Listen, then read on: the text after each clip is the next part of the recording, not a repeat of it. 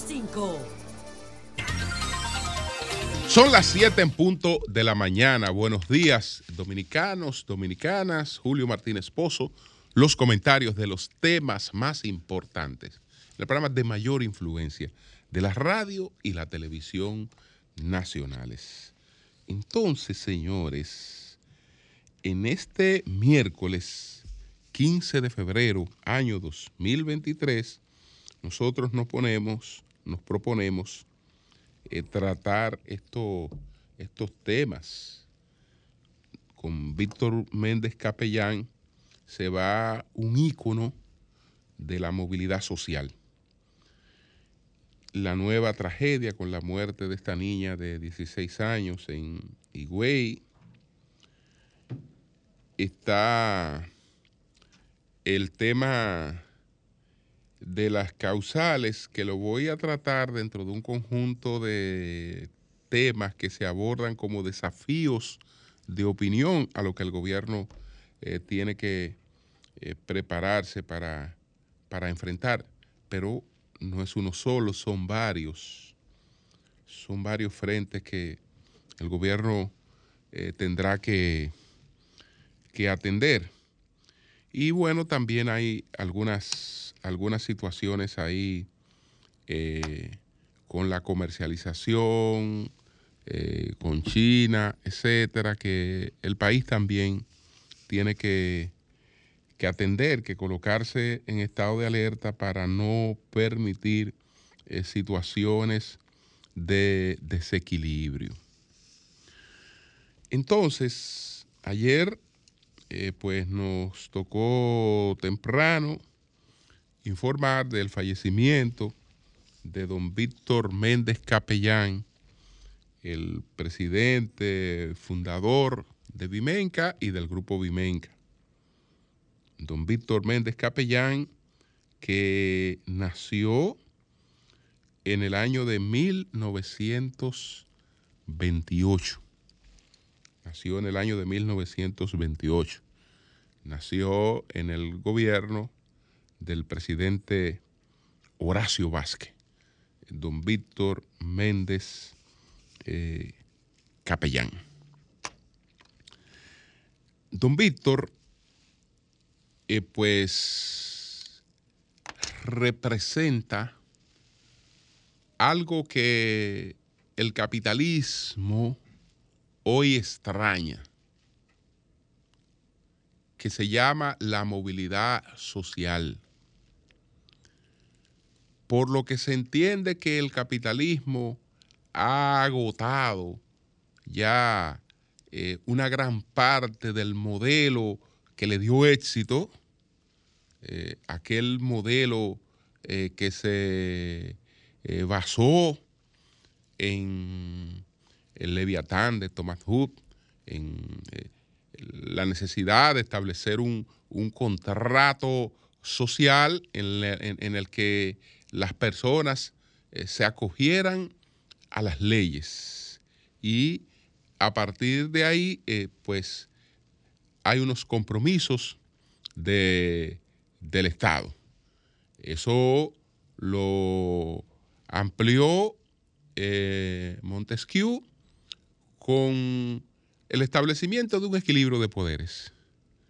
Y entonces vino Adam Smith y le dio a eso, eh, pues, eh, la base económica. Y ahí eh, se estableció una triada que permitió el desarrollo de este sistema económico y social que a partir del año de 1989 parecía imbatible. Pero hoy nos encontramos con que el sistema eh, tiene serios problemas. Y entre los problemas que están en la mesa de debate está justamente el hecho de que el capitalismo no está promoviendo la movilidad social. Que el que nació pobre tiene hoy, pues, un gran porcentaje de posibilidad de morir pobre. Incluso en condiciones eh, más precarias que las que vivieron sus antecesores, aunque la vida dé otras apariencias, porque como la gente tiene facilidades que antes no tenía, pues mm, hay cosas que no se notan, pero en lo fundamental sí se notan. En lo fundamental sí se notan. Entonces, esa es una de las preguntas que, se hacen hoy los que quieren eh, buscar correcciones a la situación que se da con, el capitalismo, eh, cuando se habla de un, de un agotamiento del, modelo eh, capitalista.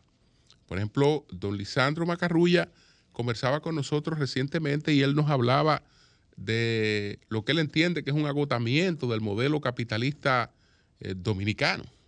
Pero bueno, lo que él entiende que es un, agotamiento del modelo capitalista dominicano es un agotamiento del modelo capitalista en sentido general. Eh, son cosas que no se están dando en la República Dominicana, sino que se están dando en el modelo se están dando en el modelo. Entonces, justamente una de las cosas eh, que el modelo extraña, que el modelo echa de menos, es esa capacidad que tenía de movilidad social. Esa es una de las características fundamentales del sistema eh, liberal capitalista. Crear la esperanza de que somos iguales y al ser iguales eh, independientemente de nuestros orígenes, pues tenemos oportunidades de crecer, tenemos oportunidades de desarrollarnos, que si emprendemos, que si tenemos disciplina, pues nosotros podemos, eh, digamos, desafiar cualquier limitación y colocarnos eh, a la máxima altura como lo logra un hombre que eh, viene en la cola de un camión, eh, pues a Santo Domingo. Él nació, nació en Salcedo, viene en la cola de un camión a Santo Domingo a buscar oportunidades donde, en el único lugar donde un joven campesino la podía, la podía, la podía hallar, la podía encontrar que era en, en, el ejército, en, la guardia, eh, que, que, requería, requería manos, requería manos y entonces se crea un plan para estimular a jóvenes que vengan a la guardia. Y eh, dentro, dentro de ellos, pues vienen hombres como don Víctor Méndez Capellán, como don Pedro Rivera, que falleció hace eh, algún tiempo y que en términos del, desarrollo, de cómo esa gente eh, rompió todas las limitaciones para convertirse en grandes empresarios en la República Dominicana, íconos familiares, etcétera, pues tienen, hay, hay, hay mucha coincidencia, hay mucha similitud en, algunos aspectos de, la vida de, ambos. Entonces, ya don Víctor no es el modelo. Ya don Víctor no es el modelo porque sabemos que lo que se está pregonando hoy como modelo, lo que se está vendiendo hoy como modelo, no es esto. No es esto que fue, eh, digamos, eh, un modelo que tiene mucho de inspiración en lo que dice Mark Webber que se, que se produjo eh, en los Estados Unidos de América. Porque ahí, digamos, la base protestante, sobre todo con esos criterios que le introdujo Calvino, eh, pues ligaron el, trabajo a la fe. ligaron el trabajo a la fe, eh, que realmente lo de que el hombre tenía que vivir con el sudor de su frente no era una paradoja y que aunque se tuvieran recursos no se podía vivir de la usura y que el servicio a Dios eh, pasaba por el trabajo y el trabajo se llevaba a cabo en todas las etapas. Que el hecho de que usted acumulara riqueza no quiere decir que eh, ya le permitía eh, renunciar al trabajo. Mientras más rico era, más trabajo, porque más agradecimiento tienes ante Dios y eso eh, pues eh, tú lo compensa pues con una vida, con una vida de, de, trabajo. No, no, no, ese no es el modelo hoy. Ese no es, ese no es el modelo hoy. cuando estamos eh, pregonando eh, una infantilización de, los contenidos, de los contenidos, y bueno, el éxito hoy se da sobre, sobre otra, otras bases. Mientras más capacidad tenemos de llegarle a los límites de una población mundial eh, eh, muy a propósito cretinizada, pues mayores son las posibilidades de éxito. Y esas posibilidades de éxito abandonan todo lo que el camino tradicional eh, pues eh, enfocaba. Todo lo que el camino tradicional enfocaba. Entonces,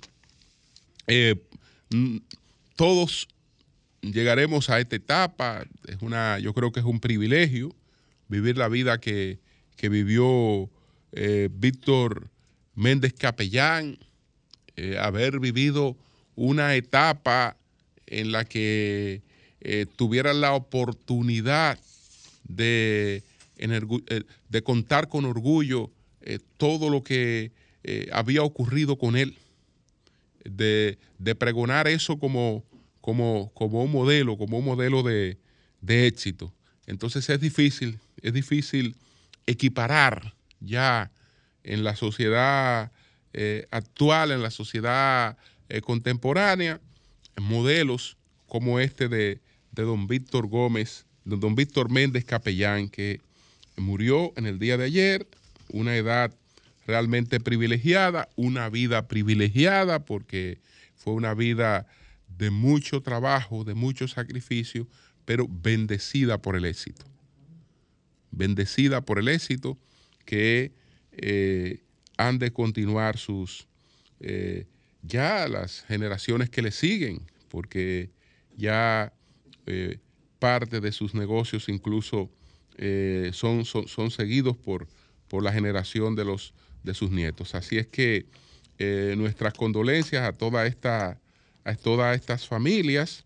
los servicios fúnebres se llevan a cabo eh, este 15 de febrero, en el día de hoy, desde las 9 hasta las 12, eh, están en las oficinas de Vimenca, exclusivamente para colaboradores, y en la funeraria Blandino de la avenida Luperón, de 3 a 7 pm. Entonces, eh, esto, esto es también, entonces el jueves 16 habrá una misa de cuerpo presente a partir de las 9 y luego eh, partirá para su última morada en el cementerio Cristo, Cristo Redentor. Entonces, eh, ellos están pidiendo por favor, por favor, a todas las personas, eh, las empresas, las oficinas públicas, etcétera, por favor, no enviar coronas eh, eh, florales. En su lugar agradecemos ofrecer donativos al Instituto Nacional de la Diabetes, a la Fundación Liga Dominicana contra el Cáncer. Eh, esto, cualquier persona que desee, pues, rendir un homenaje, enviar una corona, ellos prefieren que conviertan eso en donativo a estas a estas instituciones. Así es que eh, nos unimos, nos unimos al, duelo de esa, de esa familia eh, por la partida de este gran hombre que fue eh, don Víctor Méndez Capellán. Entonces, señores, pasamos inmediatamente a exponer varios desafíos,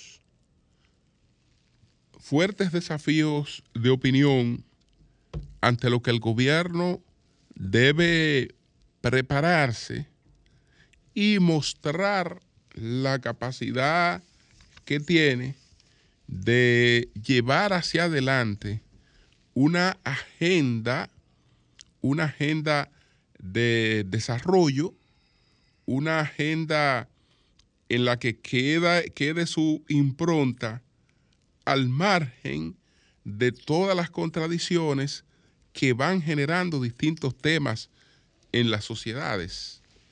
Porque esto de gobernar para complacer a todo el mundo, pues tiene sus dificultades.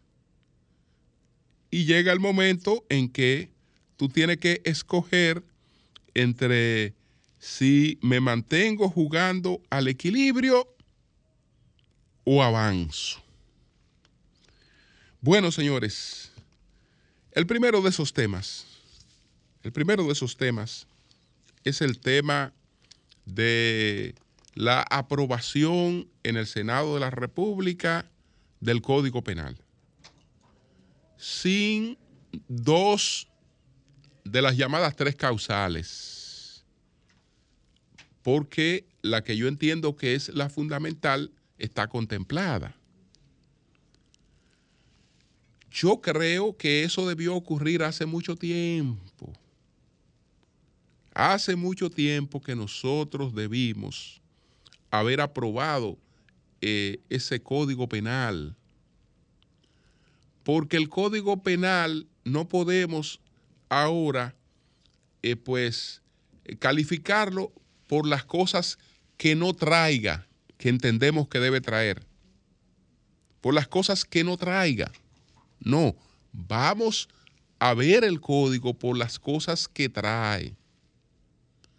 En una sociedad democrática, los criterios que se imponen no son los míos, no son los suyos, son los del consenso.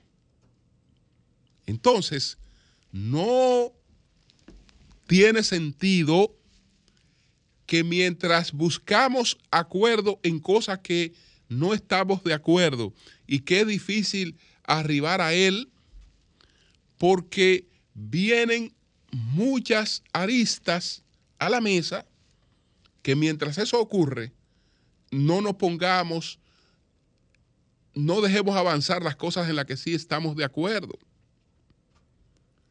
Porque nosotros tenemos que en este país un hombre puede disponer de la vida de, la mujer. Es un feminicidio. Y eh, ya el, va, a ser condenado por, por ese hecho.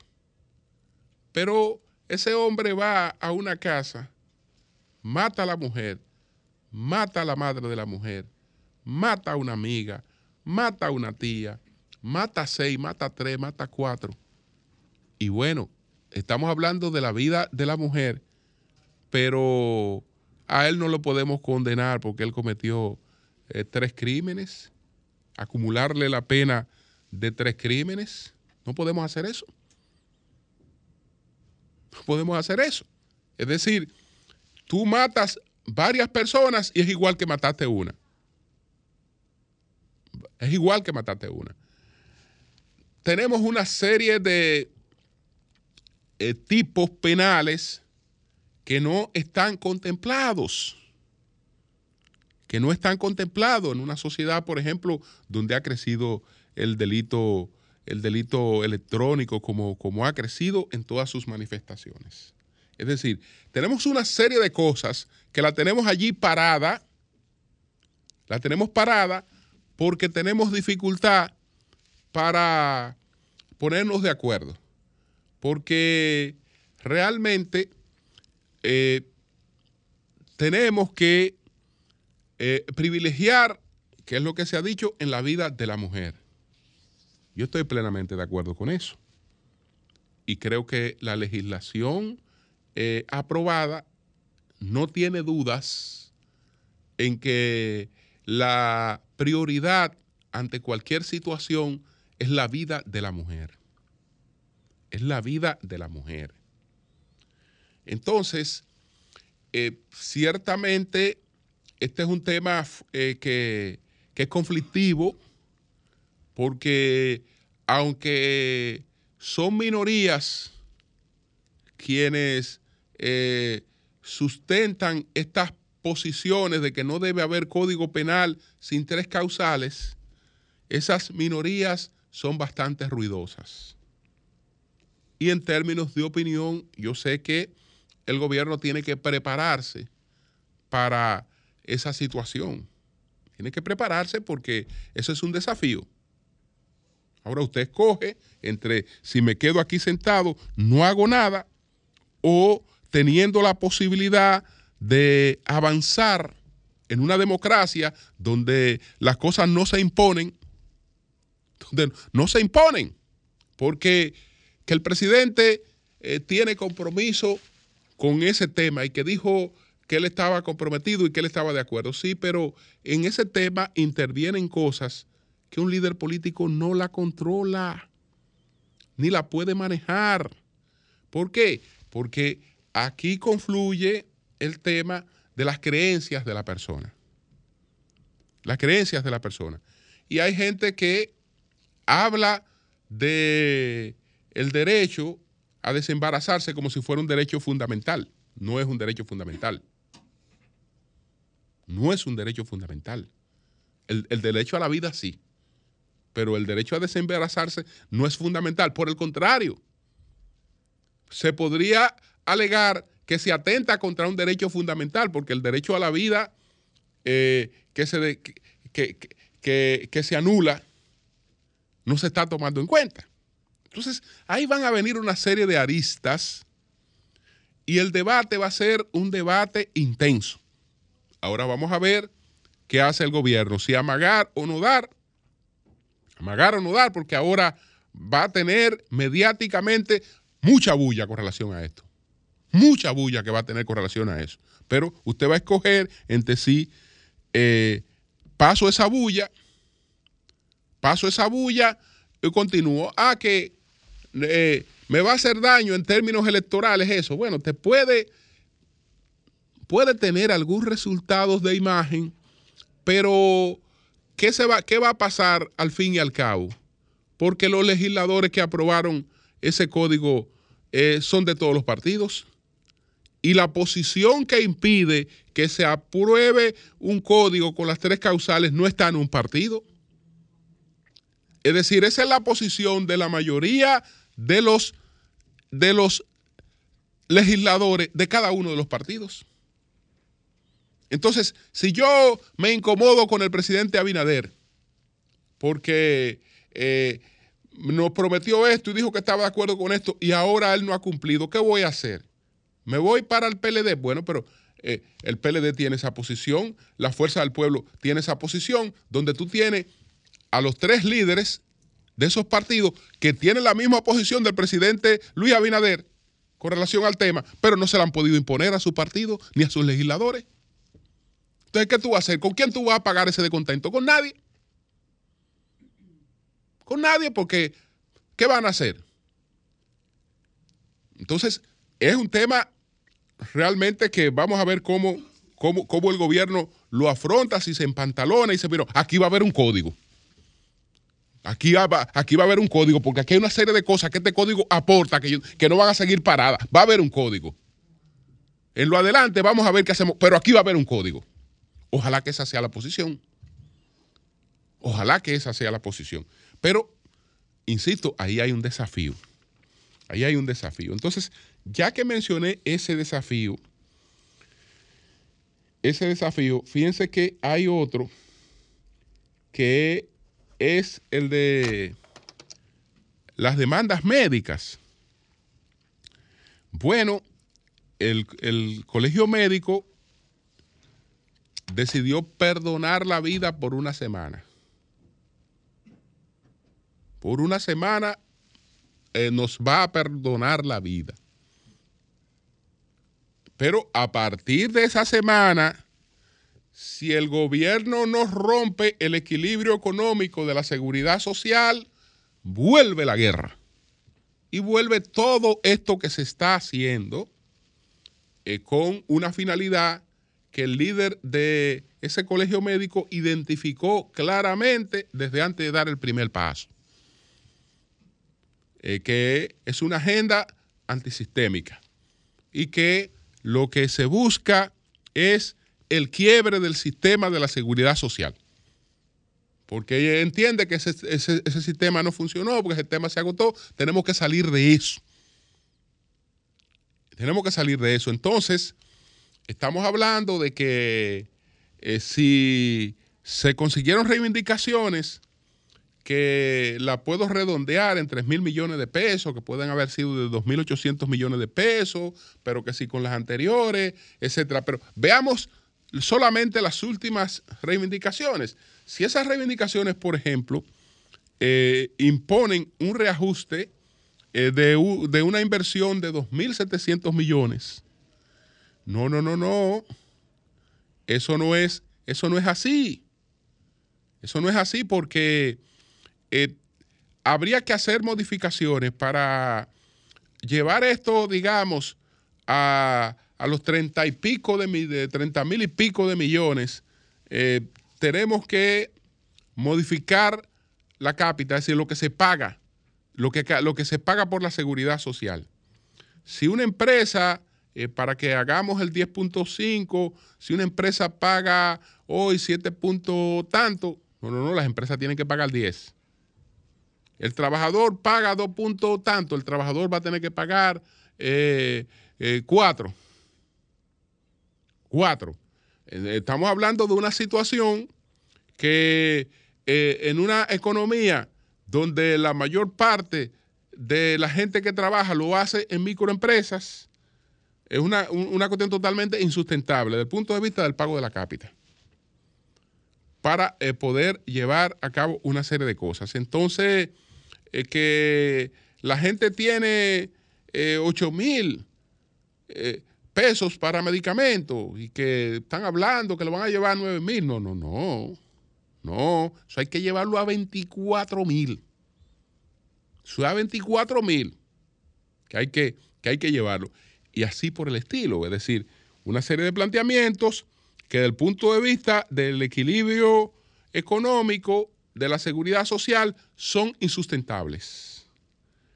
Entonces, en la advertencia se, se le ha hecho al gobierno como si el gobierno pudiera imponer esas cosas. Porque fíjense que el gobierno es el emplazado, pero el reclamo no es al gobierno hay un Consejo de la Seguridad Social que tiene su integración y fue las cosas que el legislador estableció. Y, de esa forma eh, funciona.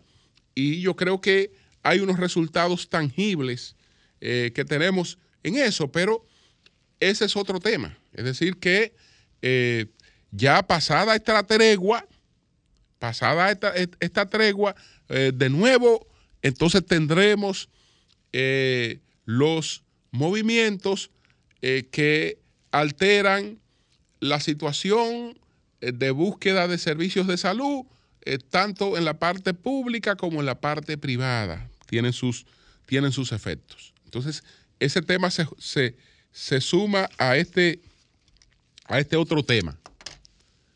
Bueno, pero hay un tema que no desaparece. El hecho de que el gobierno por las presiones eh, y por la eh, connotación que ha tenido en, la opinión pública esta iniciativa de una supuesta ley de trata de personas, etcétera. El hecho de que el gobierno lo haya retirado no quiere decir que el gobierno ha roto con el compromiso que tiene eh, de, de, empujar eso. No quiere decir que, que, eh, las presiones que tiene, eh, pues, van a desaparecer. No, esas presiones van a continuar. El gobierno tendrá que tratar de buscarle una vuelta a eso, pero ya sabe muy bien lo que eso va a crear en la sociedad. Porque eso no hay manera de presentarlo como algo que está aislado de una situación que antes se creía que era una exageración, que era un invento, pero que ya la mayor parte de la población se ha percatado por dónde va el asunto. Eh, que, todo este interés en presionar a la República Dominicana para que cargue parte del colapso haitiano. Entonces, e, ese es un desafío porque ese tema no desaparece. El gobierno sigue con la misma presión de Estados Unidos en, ese sentido. Y, pero entonces tiene que escoger entre las presiones que le va a seguir haciendo Estados Unidos y la reacción que esa no es, que esa no es minoritaria. Esa no es minoritaria. Esa es una reacción que te envuelve a la mayoría de, de la sociedad. Entonces, ahí va a tener que, ahí va a tener que, hilar, que hilar fino.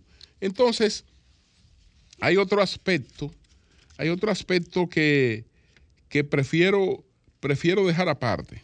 Hay otro aspecto que prefiero dejar aparte, aunque lo tenía, lo tenía señalado ahí. Eh, pero me voy, a, me, voy, a quedar con esos tres, elementos y eh, después continuaré señalando otros elementos. Quiero referirme al caso este de la joven de Higüey, eh, la joven Esmeralda Riché, quinto de bachillerato. Entonces, esta joven, pues, apareció muerta en su, en su habitación, desangrándose. Apareció muerta. Todo parece indicar que la joven fue, fue inducida a un aborto. Y hasta ahora el principal sospechoso es su profesor de matemática que ya eh, pues fue, fue apresado, el, profesor de, matemática de esta joven, John Kelly Martínez. El asunto el asunto para este caballero es complicado, muy complicado, porque resulta que esta jovencita eh, tenía 16 años de edad. Es decir, yo me imagino que el rompecabezas que lo llevó a la locura de inducirle un aborto era el del convencimiento de que como esa niña eh, no, con, no consciente, es decir, ella, una relación eh, con ella no es una relación consentida, es una violación. Esa es una violación. De entrada, ahí hay un tema de violación. Hay un tema indiscutible de violación.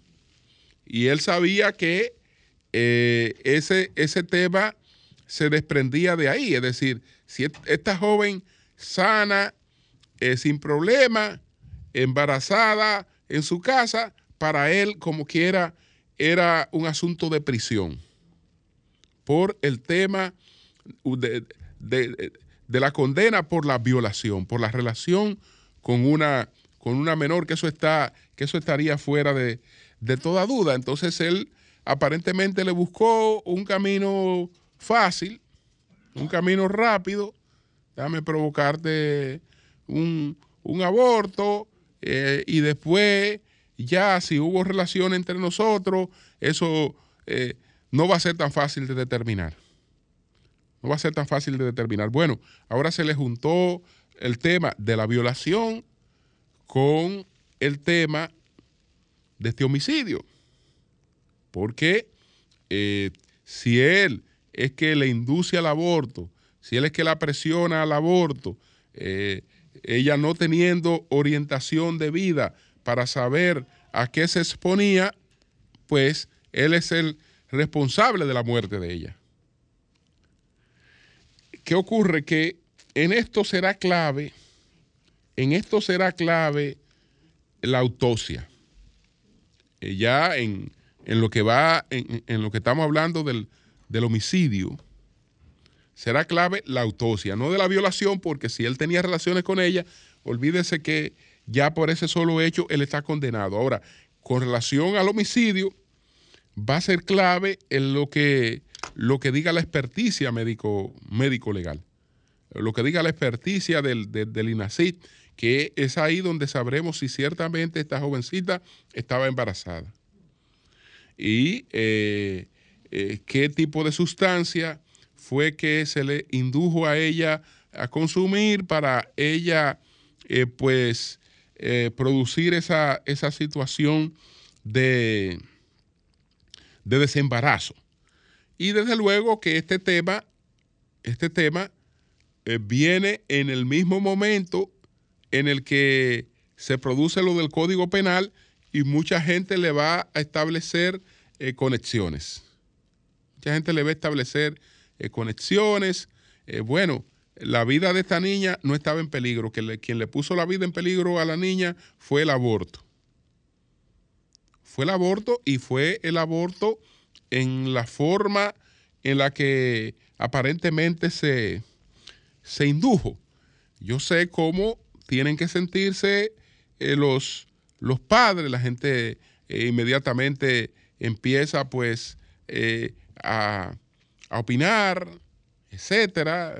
bueno, en, el sistema en el que, en el que vivimos, el tipo de crianza hoy es, un poquito más abierta, es un poquito más, más abierta. Entonces, eh, los padres probablemente no sospechaban de esta, de esta relación, no tenían ni, sospecha de esta, de esta relación y eh, despiertan cuando se ha producido una, una situación como esta. Eh, hay gente que dice, pero ven acá, ¿y cómo es posible?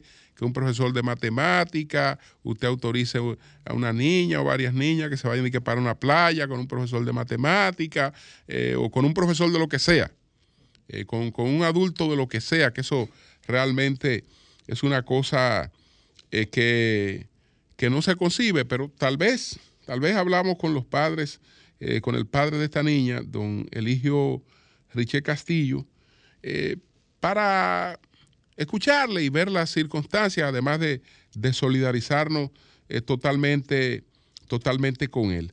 Pero de que este señor, eh, el señor Kelly, eh, la va a pasar fea, la va a pasar fea. O la va a pasar como merece. La va a pasar como merece, porque ahí estamos hablando de una relación no solo con una menor, Estamos hablando de una persona que está en una posición de fuerza frente a esa niña.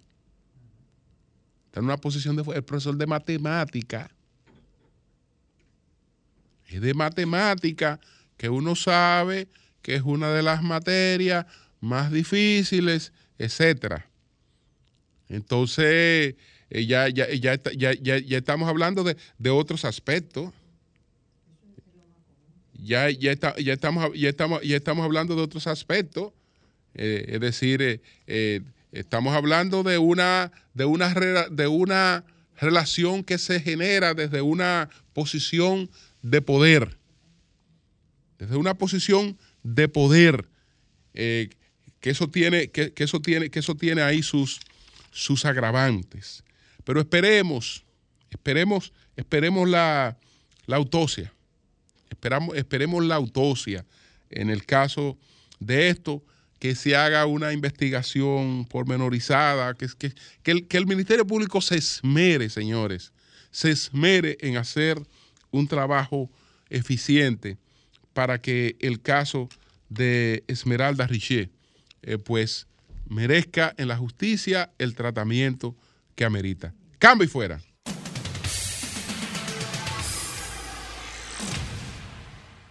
Bien, pues continuamos, continuamos, vamos a tomar llamada y bueno, yo creo que, que Miguel Sanó actuó bien. Sí. Eh, Miguel Sanó actuó lo correcto, pero ven acá. Pero este, este, este señor, yo nunca lo vi cuando chiquito. Es decir, no, eh, me engendró. Yo nunca supe de él. Yo tengo el apellido, yo tengo el apellido de mi mamá, yo nunca supe de ese, de ese señor, pero para nada. Para nada. Eh, me imagino que después que ya el, hijo, eh, sí, ahí eh, él, apareció. Pero nunca supe de ese señor absolutamente para nada. Mi padre fue otro. Entonces, ¿por qué permitir que, el, que, este señor venga a afectarle su imagen? La responsabilidad penal uno sabe que es individual, pero de todas maneras esto tiene, afecta la imagen de, de la otra persona, la afecta, porque todo el mundo del que está hablando no es del caballero, es del padre de Sanó. Es del padre de Sanó. Dijo, no, no, no, no, ese señor biológicamente sí, pero no, nada que ver con, conmigo, con mi crianza. Ese, se nunca supo, se nunca supo de, un problema mío. Buenos días. Buenos días, Julio Martínez Pozo. Saludo a todo el equipo del Sol de la Mañana. Sandy le saluda. Eh, Julio, eh, muy atinado, como siempre, tu comentario sobre los eh, temas que se tratan en el país, pero también a nivel internacional. Julio, queremos felicitar al alcalde de Santo Domingo Este, Manuel Jiménez, por el, por el trabajo que viene haciendo, eh, no solo en el rescate de los grandes monumentos que habían sido abandonados por los demás alcaldes que habían pasado en gestiones anteriores, sino porque el servicio de la basura sigue mejorando y ha seguido mejorando en todo el municipio de Santo Domingo Este y sigue demostrando Manuel Jiménez de que es un verdadero gerente, que esa institución que la encontró totalmente quebrada, sin camiones, ha comprado eh, muchísimos camiones con recursos propios, sin tomar dinero prestado, habla bien de la imagen de ese gran ayuntamiento, administrado por un equipo de hombres y mujeres a la cabeza con Manuel, eh, con Manuel Jiménez. Así que felicitaciones para él y que siga adelante siempre. Bien, buenos días, adelante. Buenos días. Buenos días, Julio. Buenos días, Sol. Adelante. Julio, Dani, Dani González de Brooklyn, New York. Julio, un comentario para el presidente. lo ¿está por ahí? Adelante. Julio, mira, van como cinco o seis medidas que el presidente de la República ya no lo vamos a llamar el hombre de Picasso, sino el hombre de Cangreva, que todos los días es para atrás. Eh, van como siete o seis medidas que él ha hecho para atrás. Es un presidente que vive improvisando. Es un presidente, Julio, que no sabe gobernar es un presidente que la República Dominicana le queda bastante grande. Es un presidente que tiene el pueblo dominicano pasando hambre. Bien, pues gracias a ti. Buenos días. Adelante, buenos días. Buenos días, adelante. Buenos días, don Julio. Adelante. Don Julio, mi tema de hoy es, es simple, es de deporte. Mira, don Julio, yo vengo escuchando hace días con una comparación de LeBron James y Jordan. Entonces, dicen que LeBron James ha superado a Jordan en, en, en puntos, en asistencia, en rebote, pero acordémonos, señores, que Jordan se retiró de tiempo. Eso es una, una de las características. Lo otro es, Julio, que vamos a seguir observando lo que está sucediendo con las eh, eh, en el mundo entre China y Estados Unidos, que se olviden de Ucrania y Rusia, que eso nada que ver, China y Rusia. Y, por último, don Julio, recordarle a la gente que tengan muy pendiente que el cambio climático y el, y el calentamiento global está eh, llevando los niveles de, el crecimiento de, de, las aguas en el mar y eso pudiera crear que el mundo desaparezca. Ok, gracias a ti. Buenos días, adelante. Buen día, Julio Piña de este lado. Mira, eh, si tú quieres que ese caso de esa muchacha tenga algún tipo de relevancia eh, en la justicia y que la diosa de la justicia se interese en eso, tú tienes que hacer un lobby con toda la emisora para que eso lo mantengan firme arriba, porque la única forma que ella le hace caso es a eso. Otra cosa, Julio. El profeta Rafael Ramírez dijo antes de las elecciones que hay de Danilo Medina ay de Danilo Medina, y ustedes creen que lo que el que viene un tal eh, Luis Abinader va a ser peor, y es verdad lo que él dijo. lo que Luis Abinader está haciendo en este país va a ser peor que lo que hizo eh, Hipólito Mejía con en el 2004 con, con el hoyo de Banintel. Lo que pasa es que cuando él salga en el 24 es que nos vamos a enterar del desastre grande que, que están haciendo los tigres adentro. Bueno, buenos días, adelante. Sí, buen día, Julio. Sí. Sí, el comentario de ayer sobre lo que sucedió en Santiago, que usted fue felicitado por todo el grupo, ¿verdad? Estuvo muy bien, pero yo recuerdo cuando implementaron la reforma policial, que usted dijo que qué hacían gente que nunca habían sido policía de que en esa reforma. Y ya ha pasado casi un año de eso, cuando hubo el caso con la gente de Altagracia. Y mira cómo se repite esto en Santiago y aparentemente lo mismo que usted dijo, que eso no iba para parte, porque eh, eh, esa gente no saben de eso. Antes de reformar, tienen que depurar. Y esa falta de formación que tienen esos tipos, que policía, eh, se refleja y siempre se va a ver en ese tipo de casos. Bueno, usted, esa persona lo único que hizo el gobierno fue usar el nombre de ellas, y no el gobierno, no el Ministerio de Interior y Policía, que fue el que creó esa comisión, para salir del paso pero usted vio que después no le pusieron eh, nada de atención a la supuesta propuesta que presentaron eh, y eh, el asesor era otro, el que el, reformador era otro que este señor, nada que ver con aquellas propuestas, nada que ver con eso, sino que eso fue sencillamente para salir del paso con el prestigio de las personas que estaban ahí. Buenos días, adelante. Buenos, días. Sí. Adelante, buenos, días. Adelante. Buenos días, adelante. Buenos, días. Sí. Vamos a ver, tenemos un problemita aquí, si no venimos. Buenos días. Adelante. Buenos días, hermano Julio. Buenos días, de la mañana. Sí. José García de los Jardines del Norte. Eh, Julio, el presidente Luis Abinader el más valorado y el presidente que en verdad los dominicanos queremos. Yo quiero darle un consejo sano eh, como un humilde ciudadano. Eh, no inventar, introduciendo nuevamente el proyecto eh, de ley que beneficia a los haitianos. Nosotros como dominicanos estamos dispuestos a apoyar al presidente, al gobierno del presidente, pero sobre todo apoyar a nuestra República Dominicana nosotros somos un país libre e independiente. Gracias, buenos días. Gracias a ti, gracias a ti. Bueno, señores, vamos a continuar con los comentarios. Buenos días, doña Consuelo. Son las 7.52. Gracias, gracias, buenos días. señores, hoy es 15 de febrero y, realmente uno como que se levanta todos los días como con, con un sobresalto. ¿Y qué es lo que nos está pasando al mundo? Este caso de esta joven, Esmeralda Rodríguez, Richies Martínez, perdón, Richies Martínez de, de Higüey, que es, ya, ya está en todos los medios, ya está incluso una grabación que nosotros queremos dejar constancia, eh, que la tenemos en la tenemos en aquí en, el teléfono, pero no. Pero hay grabaciones ya, incluso de ella. Dice que antes de morir. O sea, nosotros no podemos, ¿verdad, Julio? Claro, no, hay otra, hay otra. La tenemos disponible la otra, porque la, primera estaba, estaba editada, entonces esa no, se podía colocar. Pero la tenemos disponible. Adelante. Eh, quizá nuestro hermano Quino, como padre, hay cosas que no la sepa porque no, no se la han querido decir, pero se dice, hay audio donde una amiga de ella dice que el profesor le dio cinco pastillas para que abortara. ¿Entiendes? Algo que le produjo un sangrado muy fuerte. Y fueron a una clínica bávaro y no, ella no quiso entrar a emergencia y se le desmayó varias veces en el carro. Y él vino y la trajo aquí y la dejó en la casa.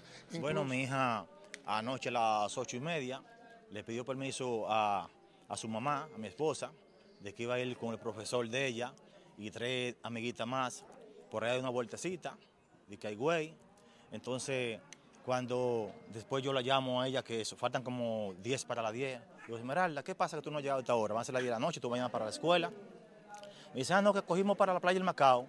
Y estamos aquí, pues llevamos un camino y salimos para acá ya. Y estoy esperándola. Cuando llegan aquí, eh, faltando 10 minutos para las 11, yo inmediatamente voy y abro el portón y voy a chequear para ver con quién fue que ella llegó. Déjame chequear a ver con quién fue que ella llegó. Abrí el puerta del carro atrás y digo, no, éramos con el profesor que andamos. Andaba a entregar amiguita más, de conviar a la escuela, al Politécnico. Y no, no pasó nada mal, eh, con el profesor que andamos. Ah, como a las 12 menos 5, yo oigo que ella está hablando por teléfono, me pongo a asuntar ahí, es el cuarto de ella, me pongo a asuntar y oigo que le dicen, eh, ¿cómo tú estás? ¿Cómo te sientes? Y yo, no, no, yo estoy bien, eh, me voy a dormir, ya déjeme tranquila, que me voy a dormir, yo estoy bien. Y cuando por la mañana, a las seis y media de la mañana, le, la estamos llamando, Meralda, Meralda, y no responde. Y la mamá me dice, ábreme la puerta, ven, que vos queriendo, que Meralda no, no contesta. Cuando voy abro, estaba la cama llena de sangre. Y cuando coge ella para el baño, mi esposa, ella tira en el baño, boca abajo, tiesa ya. Que parece que fue la una que murió. Ay, mi niña, mi niña. Ay, ustedes no saben lo triste que es eso. Ay, ustedes no saben lo grande que es. Ay, lo, lo grande que ha sido para mí perder mi hija así de esa manera. Ay, cuando yo vi mi hija así, yo dije no. Diario libre. Exactamente. Y también esto, o sea, pónganme esta foto. Sí. Y perdonen, pónganme esta foto, porque la cuestión con las muchachas menores de edad, Julio, es una marca país. Y me excusan, ¿eh? Es una marca país. Acuérdense el caso de la otra chica que, también trató el muchacho de San Francisco Macorís de hacerle el aborto, siendo una adolescente también, que la mamá se vio implicada. mira, esto es ella, estas son fotos que están publicadas también en las redes. Estas son fotos que estamos, que estamos eh, reproduciendo del de, el periódico Ato Mayor, se llama. Esa es la chica. ¿Ok? Entonces, eso es el pan nuestro de cada día. Los hombres buscando las muchachitas. Mira lo que ha sucedido. Yo no sé si, si no voy a corroborar ninguna ninguna versión porque no la tengo y no puedo hacerlo, pero es una situación de uso de las adolescentes. Eso es parte de la situación, creo yo, de decomposición en muchísimos aspectos. En muchísimos aspectos. En el aspecto social, le dicen a las mujeres, ¿cómo que le dicen? Champeadoras, chapeadoras. O sea, porque siempre la mujer es el que recibe el calificativo de desconsideración. Las chapeadoras somos las que buscamos hombres viejos con cuarto, chapeadoras. Pero no se ven a los jodidos viejos eh, buscando niñas. Son las que somos, las que hacemos, como me dijo una vez una persona, la carrera universitaria boca arriba, buscando los maestros para que nos pasen las materias.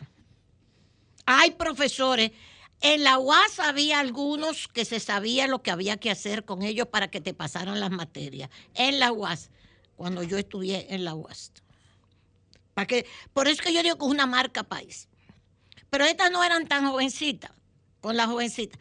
¿Cuántas adolescentes no hay con niños ya este es un aborto, si fue un aborto, una situación, pero adolescentes, o sea, las niñas, las adolescentes, es una marca país, la cantidad que están pariendo también, niñas pariendo niños y niñitas.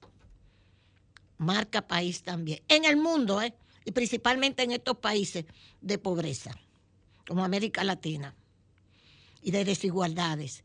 Entonces, es una situación, esta es una más. Es una más. Ah, que, bueno, por el aspecto que yo estoy viendo en la foto, indudablemente que era una muchacha bellísima. Ahí se ve en la fotografía que están saliendo de ella. Entonces, los maestros no es la primera. Los políticos no es la primera. Hay algunas que se prestan como al de Barahona, al señor de Barahona, que se prestan para ser, invitarlos a determinadas cosas y después asaltarlos, secuestrarlos y matarlos, como le pasó al señor este de Barahona. Y hubo una mujer en el medio que lo llamaba para, mira, yo quiero que tú. Y salió huyendo a buscar su cita. Terminó él muerto, secuestrado y muerto. Un caso más, un caso más de todo esto. Un caso más. Tantos años de que de lucha de la, por, la, por la emancipación de la mujer, por la igualdad de la mujer, por esta lucha feminista, que ahora se ha distorsionado totalmente porque todo es todo y nada es nada. Ya si tú quieres ser mujer, tú eres mujer, si quieres ser hombre, eres hombre. Si tú quieres cambiarte el sexo, te lo cambia. A los niños le dicen, ahora tú no le puedes decir a uno, a una persona que es un pederasta, no, tienes que decirle, oye, oye, ¿por dónde va esta Agenda 2030? Porque tú es parte de toda esa vaina. Esta Agenda 2030. Tú tienes que decirle a los pederastas, personas que son eh, afectos, afectos hacia los niños, que tienen afecto hacia los niños. A los malvados pederastas que tienen afecto hacia los niños. Dice porque lo otro es ofensivo. Ofensivo es eso que ha pasado. Eso es ofensivo. Ofensivo es el pederasta. Pero como todo es todo y nada es nada, y que viva la pepa, se acabó el análisis. Y esos son los momentos que estamos viviendo en el mundo. En España hay una discusión que tienen meses discutiendo si el sí es sí o si el sí es no. Ustedes saben lo que es esa ley del sí es sí. En España, meses discutiendo que el partido socialista popular, el PSOE, una ley en donde le están disminuyendo las penas por esa ley a los violadores de mujeres, a los violadores de las mujeres. ¿Por qué? Ah, porque entonces si la mujer dice que sí, que acepta que la violen, no es lo mismo que si la mujer dice que no. Y entonces la mujer tiene que probar que ella dijo que no para que entonces, y se arma un maldito lío, que hay algunos que han violado mujeres, que han asesinado mujeres, que ahora están diciendo que tienen sus derechos conculcados y que a ellos hay que bajarle la pena, y están sacando muchísima gente, muchísimos violadores de las cárceles, bajándole las condenas. Eso es un maldito lío en España con el PSOE. Se ha roto hasta la unidad del gobierno con eso. Porque eh, la Agenda 2030, yo un día, yo voy a buscar sobre la cuestión, es más, le voy a pedir a Julio Martínez Pozo, que es tan acucioso, don Julio, que analicemos aquí con usted la Agenda 2030.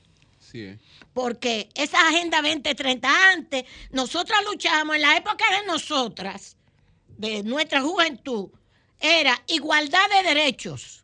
O sea, si tú tenías derecho el hombre a comprar una casa.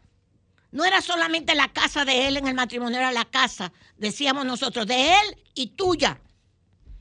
Los trabajos, que tú tuvieras derecho a los estudios igual que los hombres, que pudieras tener empleos igualmente remunerados que los hombres. Esas eran las luchas de nosotros políticamente, que no nos dejaran atrás como nos dejan, que nos usan y después nos votan. Hasta en el divorcio nosotras luchábamos. Hasta en el divorcio por tener los mismos derechos. Pero ahora no, ahora esto es un maldito lío. Ahora tú, no, pero que yo soy mujer, pero quiero ser hombre. Entonces, ¿cuáles son tus derechos? ¿De qué lado tú, tú te vas a ir? Agenda 2030 de Naciones Unidas. Ok, lamento mucho, esto es un caso más. Un caso más. Y los padres, y los padres tienen que abrir los ojos. Tienen que abrir los ojos. Porque esa jovencita de 16 añitos, indudablemente que se veía como una persona de mayor edad en las fotografías. Y muy despierta, indudablemente. Bien, señores, pero yo le voy a dejar el tema a, a mis compañeros, que, porque yo lo que me indigno con todo eso.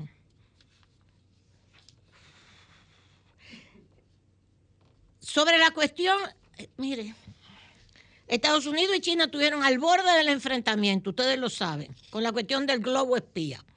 Entonces tumbaron tres globos más, que ahora dicen los Estados Unidos, usted puede ver todos los análisis que está haciendo, y dicen Estados Unidos rastreó el globo espía de China desde su lanzamiento en la isla de Hainan a lo largo de un camino inusual. Que el primer globo que ellos dicen, ya ellos lo, lo bautizaron, globo espía, los chinos espiando con la vaina esa, con el globo ese.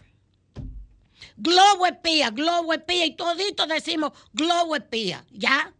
El globo espía. No, que dicen los chinos que es meteorológico. No, es globo espía para ver dónde estaban las vainas militares. Un globo, un globo, a la vista de todos, es tan espía, tan secreto, que lo vimos todos. Ahora creen que es un ovni. Están discutiendo a ver si es un ovni también.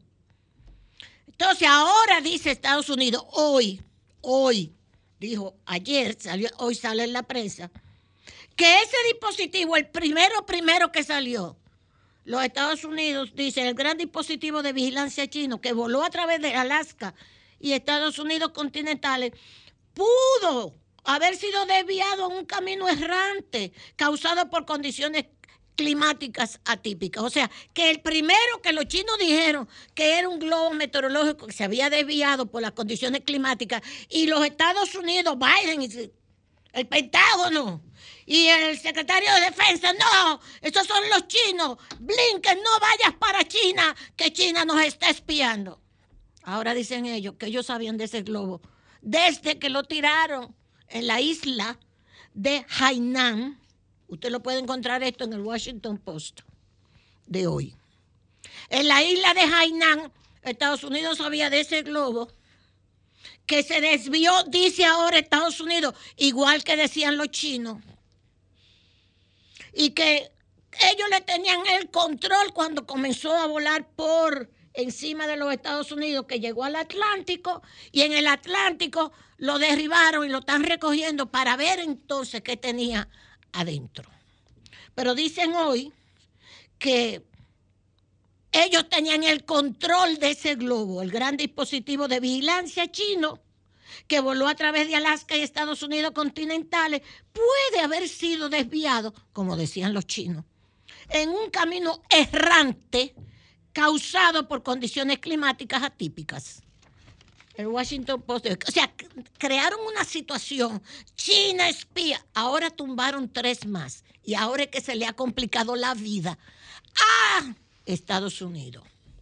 Porque ahora los tres últimos que, que tumbaron ya ayer tuvo la Casa Blanca que decir, señores, esos tres no tienen nada que ver.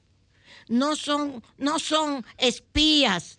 Tienen que ser hasta, pueden ser tres globos de compañías privadas, pueden ser tres globos de, de empresas haciendo propaganda para algo. Eso lo están diciendo ellos en la rueda de prensa de ayer de la Casa Blanca. Pero estos tres globos, estos tres globos nosotros le damos, le damos, le damos fe de que no tienen nada que ver con lo militar, estos últimos tres.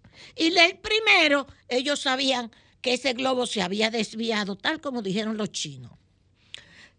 Y ahora se le ha complicado la vida porque entonces le están diciendo, los congresistas le armaron un reperpero ayer a el gobierno y a los demócratas, y hay demócratas que están diciendo, y nosotros le tiramos un misil, por lo menos dos, porque el primero falló. En uno de los globos de, los tres últimos hubo que tirarle dos misiles. Cada misil, todo eso lo dijeron ayer, ¿eh? no lo estoy diciendo yo. Cada misil cuesta 400 mil dólares. Tiraron dos misiles para tumbar uno que apareció por Alaska, otro por el Canadá y otro por el lago Hurón, para tumbar unos globos que ayer dijeron, esos globos no tenían nada que ver con los militares, eran globos civiles que pueden ser hasta de impresa con algunos anuncios. Y le están diciendo, no de decir qué carajo son todos estos globos. Porque un día, esos son sus propios congresistas, puede encontrar todo esto. En CNN lo están diciendo, en Washington Post lo está diciendo, los análisis. En Google usted puede encontrar todo esto. Le están diciendo, los congresistas republicanos y demás, no de decir qué carajo son estos globos. Porque ustedes un día dicen que son espías, al otro día dicen que no son espías, al otro día lo tumban y después dicen que no eran espías y que eran globos civiles y de empresas. ¿Qué carajo son los puñidos globos? Y ahora dicen que desde el primero ellos sabían que era un globo que se había desviado. Ahora, no hay problema. Está bien. ¿Ok? Ya.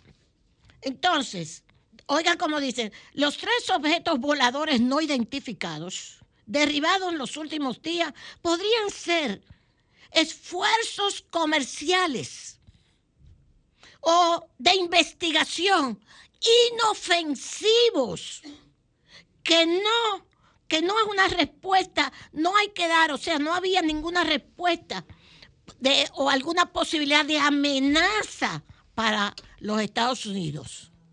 Que no, que eso era Qué bueno. Entonces le dijeron, y, le hondeamos 800 mil ¿eh? millones a eso. Eso es. ¿eh? Cada uno cuesta 400 mil eh, dólares tirar una vaina de esa. Al que fallaron uno, tuvieron que tirarle dos. Otra de las situaciones, ayer en el mundo se dio la reunión en Bruselas para discutir Ucrania, porque se espera que la guerra ahora en primavera se reactive y Zelensky los, eh, dijo que quiere los aviones y que quiere aviones.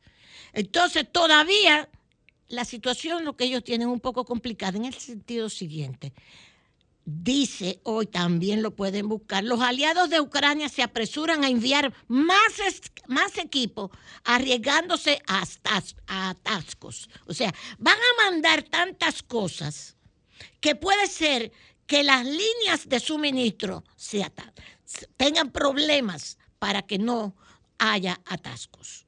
Porque es demasiada la cantidad de cosas que van a enviar.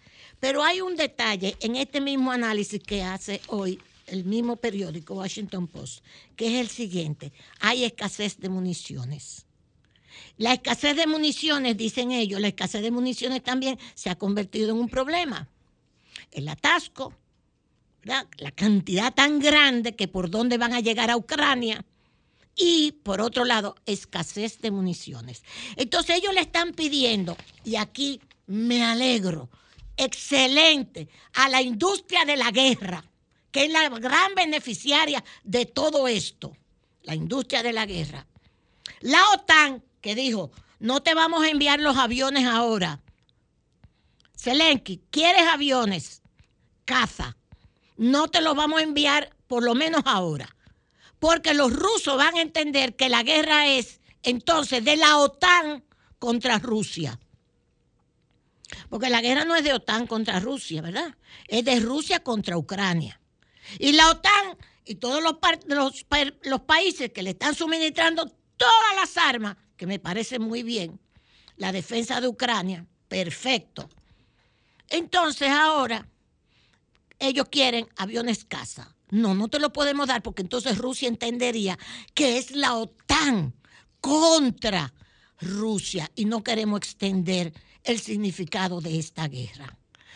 Por ahora dicen que no le van a mandar los aviones, pero a la industria de la guerra que fabrique más tanques, que fabrique más municiones, que fabrique más misiles, que le está yendo muy bien, principalmente a la industria de la guerra de los Estados Unidos. Eisenhower, en aquel discurso de 1963, que le llamó la atención cuando cambiaba de mando, entregándole a Kennedy, que después lo asesinaron, pues ellos no juegan con esa vaina. El que hay que llevarse de encuentro, que lo llevan de encuentro. Asesinaron a John Fitzgerald Kennedy después. Eh, le entregó el poder y le dijo en ese famoso discurso de Dwight Eisenhower saliendo de la presidencia de Estados Unidos, cuidado con la industria de la guerra aquí en Estados Unidos. El propio presidente de los Estados Unidos, Eisenhower, hizo un llamado, es un discurso famoso, a que tuvieran cuidado con la industria de la guerra en los Estados Unidos, que podía determinar la política de los Estados Unidos en el plano internacional.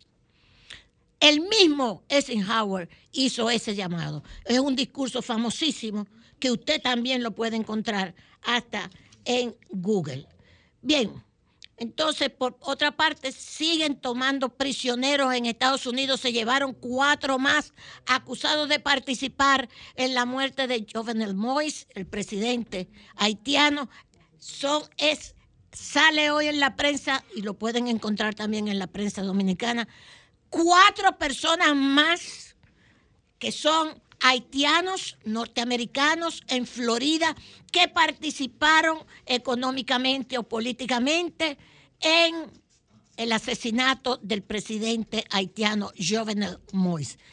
Con estos cuatro ya van cerca de 50 personas que están incluidas en el asesinato de Jovenel Moïse, incluyendo los colombianos.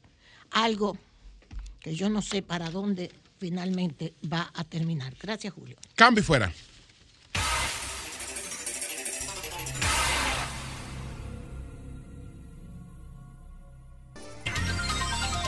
Bueno, señores, nos vamos al primer Santiago de América con Jaime Tomás, a ver cómo sigue Santiago después de esta tragedia con la muerte de este niño, eh, Donali Martínez. Buenos días, Jaime, adelante. Buen día, señor Martínez Pozo. Buenos días para el resto del equipo del Sol. Bueno, la situación en Santiago sigue siendo de protesta, protesta que no solo se quedan en lo personal, sino que ya se han realizado algunas marchas. El Falpo auspició una eh, el pasado lunes por la noche en el área monumental. Ayer también hubo otra protesta por parte de comunitarios. Y bueno, eh, el caso ha sido de mucha atención eh, en gran parte de Santiago. los medios siempre están dimensionando todo y diciendo que toda la opinión pública, pública está sobrecogida por una acción. No, es los que se enteran, que son, no son la mayoría pero ciertamente ha causado eh, indignación esta muerte eh, provocada por un agente de la policía que está detenido y que según versiones intentó suicidarse la noche del domingo eh, o, o, del lunes más bien, fue el lunes, que intentó suicidarse en la cárcel del Palacio de Justicia donde está detenido. Eh, no es mucho lo que hay que decir sobre este caso, no hay una versión todavía oficial, la Fiscalía no ha ofrecido una versión de cómo acontecieron los hechos, sino que han sido otras personas y llevándose uno de, las imágenes de las cámaras que registraron todo lo acontecido en torno a este hecho. Eh, ayer yo recibí la información de que no la he podido confirmar, fue anoche, de que el oficial responsable de la acción de esas patrullas está en el cuartel ubicado entre las calles Avenida Juan Pablo Duarte y Sabana Larga, un pequeño cuartel que hay ahí, y que supuestamente está bajo la dirección de un coronel de apellido Polanco que tiene 20 años en esa posición, algo que llama bastante la atención de ser cierto que tiene 20 años ahí, pues eh, eh, él conoce muy bien lo que es el carnaval. Y aunque el hecho no ocurrió justamente en la Avenida de las Carreras, por donde desfilan los que participan en el carnaval y donde se congrega parte del público que los ve, el hecho ocurrió en la calle Mella, que hace esquina con las carreras, pero fue en la calle Mella, no en la Avenida de las Carreras.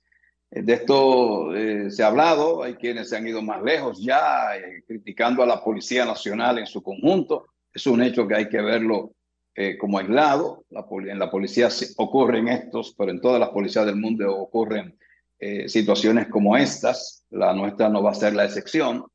Y en todos los grupos hay gente que hace cosas y gente que no la hace. O el oficial, el, el policía, el cabo, no le disparó al adolescente, sino que la intención de él, según el reporte, fue dispararle y herir al padre con el que estaba eh, en ese momento en un forcejeo por el tema de que la patrulla le quería incautar un equipo de bocinas. Pero la versión oficial de la fiscalía no se ha conocido, algo que no es nada raro porque el fiscal de Santiago no, no habla prácticamente nunca, no dice nada y debiéramos conocer la versión para, para ver si hay algún atenuante a favor del policía. Por ahora el policía luce como el causante no solo de la muerte, sino de una agresión contra el padre de la víctima. Y seguirá siendo tema durante varios días más la muerte de este jovencito que todos lamentamos que haya ocurrido, pero es bueno señalar con precisión que no fue que el policía le disparó al menor, sino que en un por supuesto forcejeo con el padre de, la víctima, eh, el hombre eh, tenía la pistola sobada y pretendió defenderse y originó los dos disparos, no fue solo uno, según el examen de eh, l'INASIF, fueron dos disparos lo que impactaron al menor, aunque fue uno el que le quitó la vida prácticamente en lo inmediato. Y va a seguir siendo un tema de consideración en Santiago estuvo el director general de la policía, que aseguró que habría castigo. No sé por qué él, porque la policía no es más que un cuerpo auxiliar de la Fiscalía del Ministerio Público. Y quien debió hablar en este caso fue o la Procuradora General de la República o en su defecto el fiscal interino de Santiago, Osvaldo Bonilla, no el director de la policía, porque no tiene, no es responsabilidad de la policía cuál será la sentencia que se le va a aplicar. Ya el Ministerio Público lo único que se sabe es que va a pedir un año como medida de coerción contra este cabo de la policía y se supone que eso se haría en el día de hoy o a más tardar en esta semana. Eso es lo que hay con relación a la muerte de este jovencito. Yo quiero también eh, hablar del tema de, primero, de la aprobación del Código Penal sin las tres causales. Y luego también el tema de una adolescente que murió en una comunidad de Higüey, provincia de la Alta Gracia, eh, aparentemente como consecuencia de una sobredosis de, de cápsulas con la intención de abortar. Eso es lo que se ha publicado. Se señala a un profesor que está preso. Y cuando se pasan estos casos lamentables, desgarradores también, eh, yo invito a los varones que son comentaristas y periodistas que tengan prudencia a la hora de hacer sus cuestionamientos. primero condenar el hecho, pero no estar haciendo juicios porque somos varones y cualquiera de nosotros podemos vernos en una situación parecida por los impulsos animales que dominan al hombre y más cuando se trata de, de mujeres jóvenes. Un hecho lamentable eh, que no se puede reparar ya eh, habrá condena contra el profesor si es el, responsable, todo apunta a que es él. Lamentablemente la falta de, información, la falta de educación sexual en el país eh, es parte de todo esto. En el país no se imparte educación sexual fundamentalmente por la oposición de la Iglesia Católica. aunque ahora dice que no, pero la Iglesia Católica se opuso en su momento a que se impartiera clases sobre sexualidad en las escuelas, en los colegios y hasta a nivel universitario debiera estarse enseñando educación sexual para que hombres y mujeres tengan conocimientos y puedan prevenir situaciones como este embarazo tan lamentable porque le provocó la muerte a esta jovencita que se desangró como consecuencia de la ingesta de pastillas abortivas. No sé qué tipo de medicamento exactamente fue, no se ha publicado, ya lo veremos más adelante.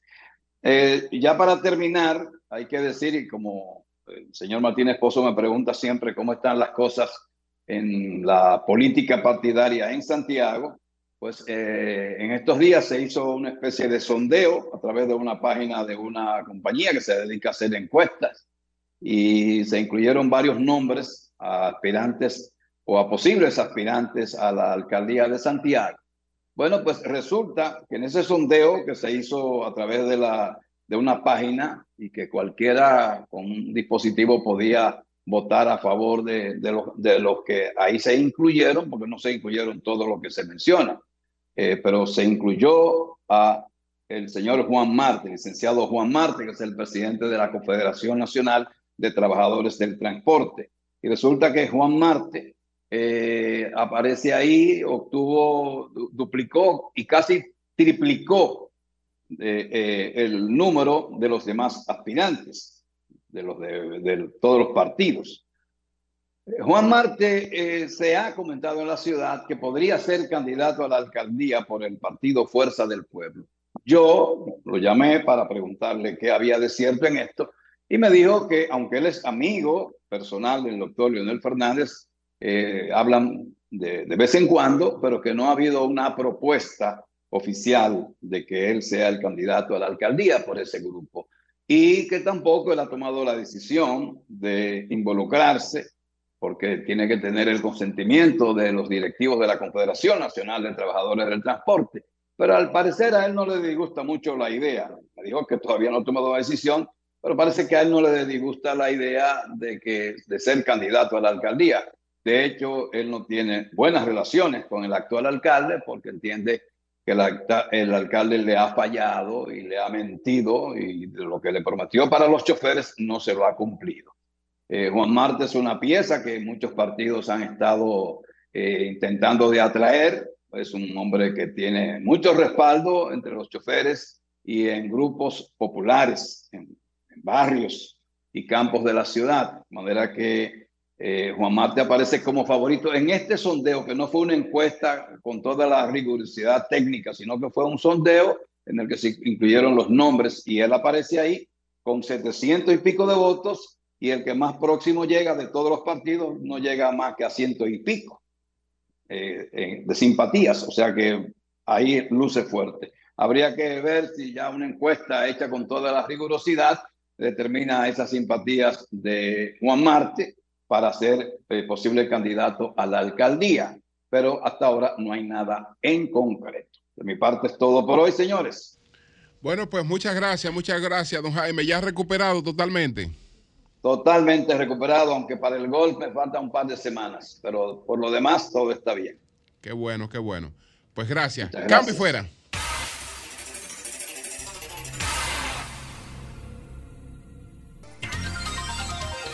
8.37 minutos. Buenos días, José, adelante. Bueno, señores, gracias, Julio. Buenos días a todos. Feliz eh, inicio de este día de trabajo. Ya estamos en mitad de la semana. Escuché a Julio hablando de Víctor Méndez Capellán. Yo quiero dar un ángulo un poco distinto, pero creo que en el mismo sentido este señor se merece, se merece todos los lo, reconocimientos por el tipo de liderazgo, por el tipo de liderazgo que logró construir desde la nada.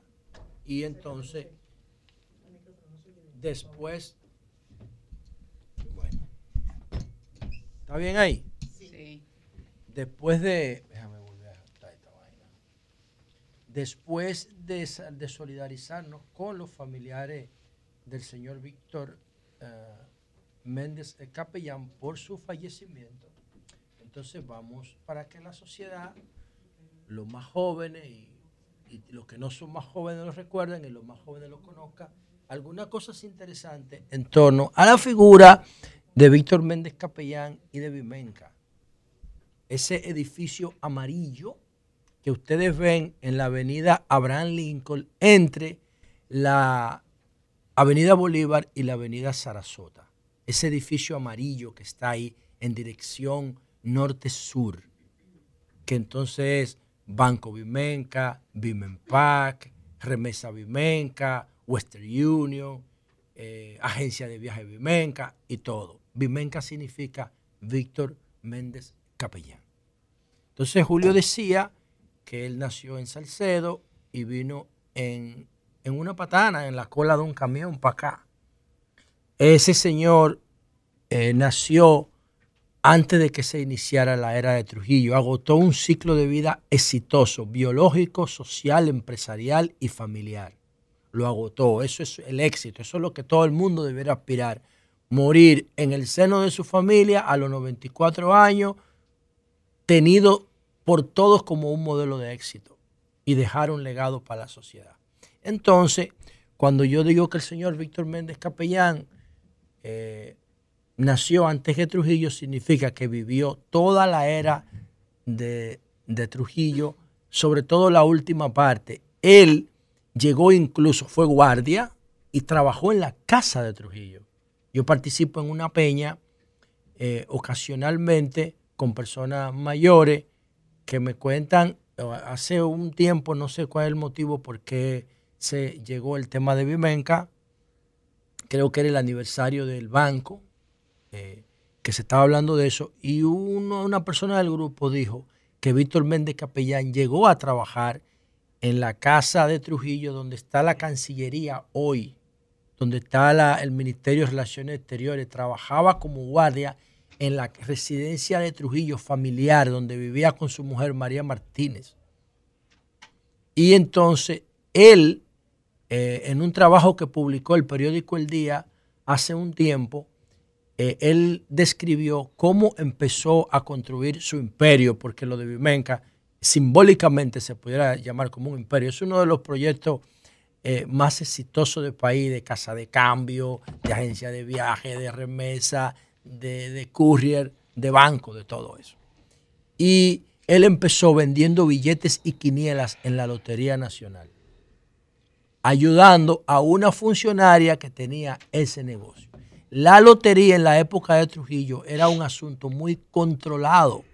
Había un familiar de Trujillo que controlaba eso completamente. Yo no recuerdo el nombre, pero me hicieron esa historia. Y entonces. María hermano de María Martínez. Ah, mire. Entonces se le daban como asignaciones de billete a gente del régimen.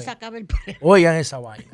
Entonces ahí empezó Víctor Méndez Capellán a vincularse con el tema de la lotería en la época de Trujillo, a vender billetes. Y llegó a tener una red de venta de, productos de la lotería con más de 100 puntos de venta distribuidos en todo el territorio nacional.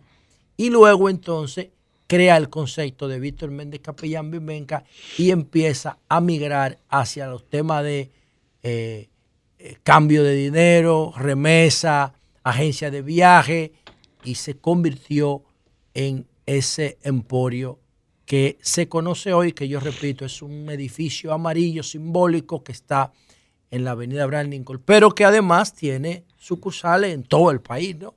Y a propósito del tipo de negocio, que realizaba el señor Víctor Méndez Capellán, eh, hubo un acontecimiento que todavía está por resolver. El acontecimiento de el asalto a Vimenca. Eso debe, ser, eso debe hacerse una película.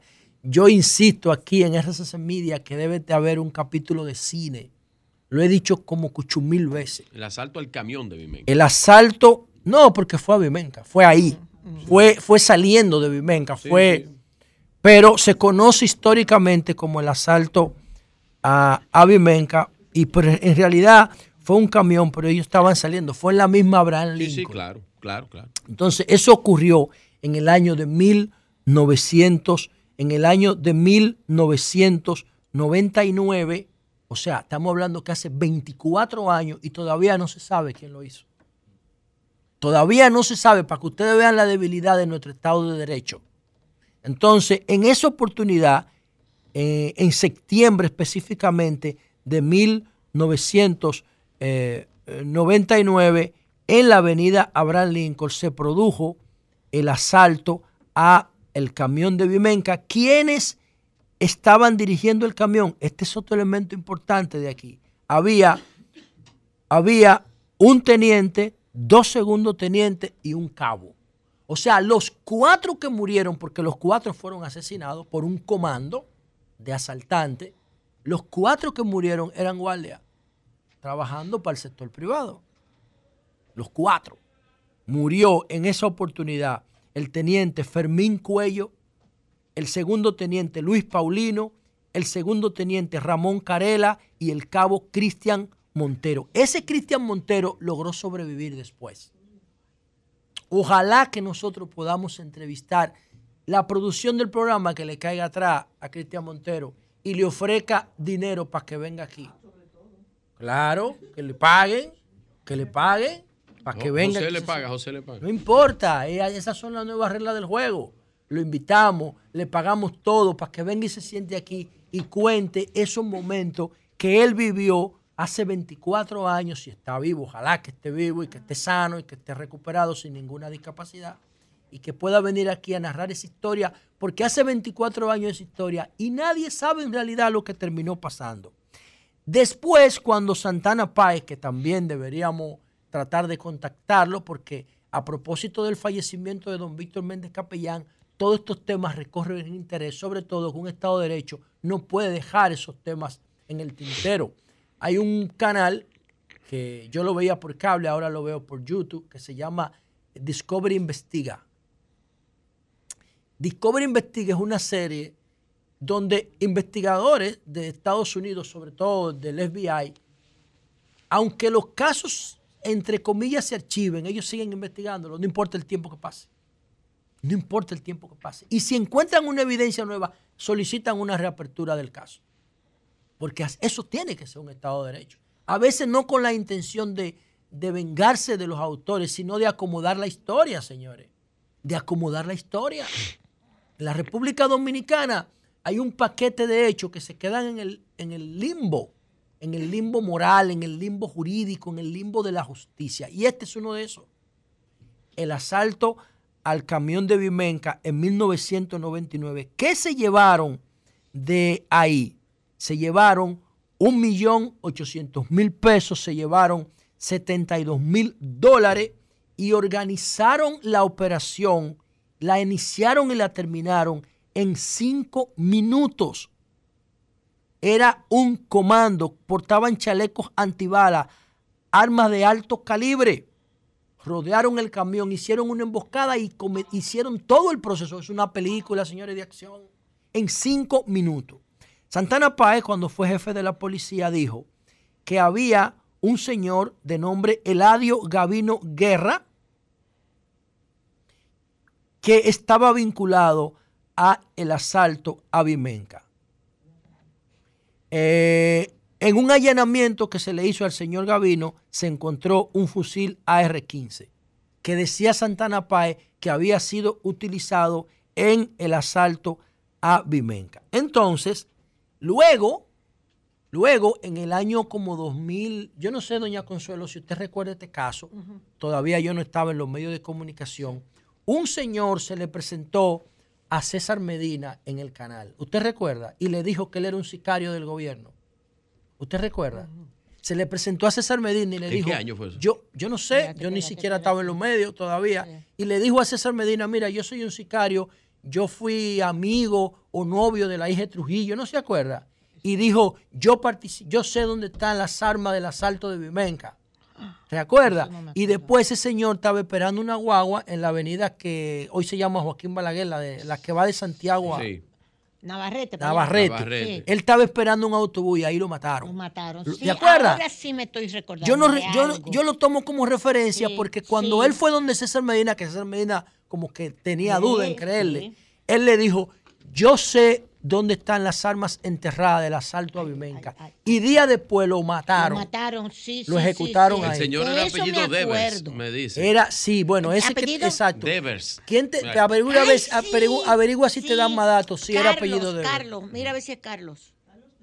Debe- sí. Quiere que te tire.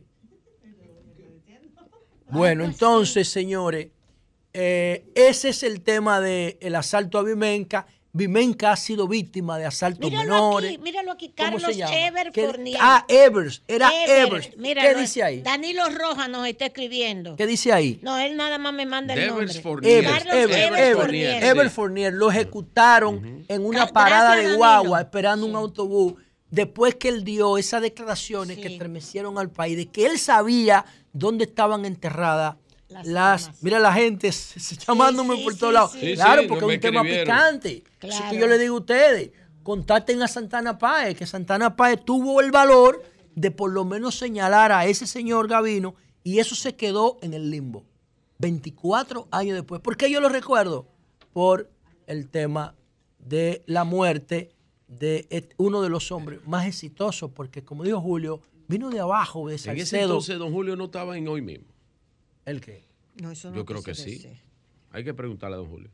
Bueno, pero lo que a mí me gustaría que durante el programa de hoy alguien arrojara más información sobre este caso del asalto a Vimenca, que me parece el guion perfecto de una película de acción, de suspenso, de historia, para que las nuevas generaciones puedan conocer eso. Entonces, señores, brevemente quiero también referirme a otro aspecto de eh, la lamentable, la lamentable tragedia del caso de Donnelly en Santiago. Bueno, señores, miren, la, la gente se ha estado manifestando en Santiago, en, en el entorno donde ocurrió la tragedia, se suspendió el carnaval y los padres inclusive de Donnelly han participado en las manifestaciones de protesta con, oigan el lema, para el maldito cocotico 30 años son poquitos. Porque el cabo Alejandro Castro, que es del mismo Santiago, del barrio Pekín, tengo entendido, le dicen cocotico en Santiago. Para el maldito cocotico 30 años son poquitos. Bueno, hay que poner eso ahí. Yo no creo que le vayan a, que vayan a dictar una sentencia de 30 años porque eso no es un homicidio. Él no planificó eso. Él estaba en un proceso ordinario, marginal e improvisado de su deber. O sea, él estaba ejerciendo el rol de policía a lo loco, sin ningún tipo de grado profesional. Y en ese, en ese aspecto es que yo quiero concentrar este comentario. Y se lo quiero dedicar al presidente Luis Abinader, se lo quiero dedicar a Chubasque, el ministro de Interior y Policía, al jefe de la policía, al general Ten, a Roberto Santana, que es el director de la reforma educativa de la Policía Nacional. Una persona que yo admiro mucho. Y entonces, ¿por qué yo se lo estoy dedicando a estas cuatro personas? Bueno, ¿por qué? Por lo siguiente. Miren, señores, en el, en el gobierno pasado, a principio del gobierno pasado, eh, el gobierno de Danilo estaba siendo muy criticado porque invertían el, el 4% de educación solo en escuela, en construcción, ¿verdad? Entonces el gobierno tomó una decisión. Y esa decisión fue construir un pensum con las universidades privadas para que las universidades privadas formaran 20 mil profesores. Actualmente educación debe estar entre 70 a 80 mil profesores. Pero los profesores, ¿y por qué pongo educación como modelo? Porque en educación y en la policía, señores, dos de los capítulos más importantes de nuestra sociedad, la seguridad y la educación. ¿Ustedes saben qué pasa con los policías y los profesores? Se enganchan. Oigan, esa es la forma más marginal de tú reclutar recursos humanos. O sea, no significa que la policía sale a la calle a buscar un perfil de policía. No, la policía engancha policía. O sea, usted no da para más nada, venga. Y le dan un centro de tres meses y lo tiran para la calle con un uniforme, señores. Eso es terrible. Con mucha dificultad. Terrible, lo engancha. Bueno, a los profesores antes lo enganchaban también, a través de los sindicatos y de los partidos. José, y me dijo el doctor Salvador Jorge Blanco, en su casa, en una visita que le hice, el doctor Salvador Jorge Blanco. Consuelo, la mayoría de los militares y los policías vienen del sur porque son los más pobres. míralo ahí, policía y, profesores. Miren eso, que yo no tenía ni idea de ese dato. Nunca había hablado con Consuelo sobre esto. Claro, las dos recursos humanos, los dos capítulos de recursos humanos, quizás más importantes después del de la salud, se enganchan. Eso, es increíble. ¿Y qué hizo el gobierno de Danilo Medina? habló con las universidades, yo no sé si fue Amarante Bareo, si fue eh, Navarro, no sé cuál, crearon un programa para que las universidades privadas, todas, UAS, no, la pública y la privada, INTEC, Puncamaima, eh, APECO, IM, UTESA, todas, participaran en un programa de formación para que los profesores hicieran una licenciatura a nivel universitario en educación. Lo que ya estaban, que eran de palo, que eran improvisados. Y muchos se formaron, 20 mil. Ahora, ustedes se imaginan si nosotros decimos, ok, ¿cuál es el otro capítulo social que engancha a los recursos humanos? ¿La policía? No, eso se acabó. Eso se acabó. Vamos a empezar, como está haciendo Roberto Santana, que voy con él ahora, un bachillerato de seguridad, que tú tengas la oportunidad de empezar a formarte desde el bachillerato, pero aunque tú no te formes en el bachillerato de seguridad, cualquier bachiller que le interese, hombre, mujer, ser policía, vaya a la universidad y el gobierno lo pague. Y los que ya son policías, como Alia Cocotico, que el gobierno le diga, oye, tú quieres recibir ingreso como profesional, mire este paquete de ingreso a 30 años, pero tú tienes que hacer una licenciatura para poder acceder a, ese paquete. Entonces, ese pensum lo arman las universidades con la participación de las de la policía de interior, perdón, de la misma policía, del Ministerio de Interior y Policía y de ese capítulo que Roberto Santana está dirigiendo ahí adentro que ese capítulo integra todos los líderes educativos del país, o casi todos. Ese capítulo que está dirigiendo Roberto Santana. Incluso yo fui hace como cinco meses donde Roberto Santana y le llevé este proyecto. Le llevé un proyecto. Ese proyecto que yo le llevé, yo se lo había diseñado al doctor Jorge David Asjana, que estaba compitiendo con el rector actual de la, de la el doctor, el doctor Asana. El doctor Asana, yo me reuní con él en el club, eh, eh, ¿cómo se llama? Palestino-libanés. Sí, ahí en la George porque él, es, porque él es árabe. Claro. Sirio-libanés En ese club sirio-libanés-palestino, yo me reuní con el doctor Asana y con, el, y con, el, y con Martín Montilla. El doctor Martín Montilla, que hoy mi hermano y mi amigo es director de la Escuela de Derecho de la UAS. Y yo le dije al doctor Ajana, mire, proponga en su proyecto de candidatura que usted va a ofrecer una licenciatura de la UAS, porque como dice señor Consuelo, son pobres, todos los policías son pobres. Tú no encuentras un policía de clase media, a menos que no sea hijo de un general. Son pobres toditos. La UAS ofrecer una licenciatura en seguridad pública. Yo se lo llevé el proyecto al doctor Ajana. Él no lo utilizó en la campaña. Lo más probable es que metió en miedo. Pero yo se lo llevé, se lo llevé hecho. Yo lo tengo aquí, es un producto de seguridad perimetral. Yo no consigo la seguridad con un policía enganchado. Por eso Cocotico mató a Donald, porque es enganchado. Un policía profesional no iba a utilizar un arma de fuego ahí porque no era necesaria. ¿Por qué? Porque su objetivo, que era el papá de Donald, no estaba armado. No estaba armado. ¿Para qué tú vas a usar un arma letal frente a un, un objetivo, un ciudadano, que lo que está oyendo música? que lo que está oyendo música. Cuando tú tampoco estabas solo, cuando tú no tenías una orden de incautamiento. ¿Por qué Alia Cocotico actuó así? Porque es un policía enganchado. Si fuera un policía profesional que sabe lo que es un, ser humano, que sabe lo que es un derecho humano, que sabe cuáles son las consecuencias de actuar al margen de la ley, no lo hace. Pero ¿cómo el policía va a conseguir esos conocimientos? Educándose no haciendo patrullaje a los tres meses de enganchado, educándose. Él era cabo, significa que él tiene mucho tiempo en la policía, pero aún así, si no pasa por una universidad o por una formación científica, él no va a saber lo que es ser un policía con un criterio profesional. Y por eso, y con esto termino, yo le dedico el comentario al presidente Abinader, a Chubasque, con quien he hablado de esto como cucho mil veces, ya estoy aburrido de hablar de esto a, Roberto Santana, al jefe de la policía. Ustedes tienen la oportunidad de, profesionalizar 20 mil policías en cuatro años. Hoy no lo hicieron con los profesores. Ya no hay un precedente ahí. Profesionalícenlo, denle una licenciatura en seguridad. Y eso va a elevar la autoestima del policía, la categoría del policía. Que ponerse una ropa de policía sea un honor.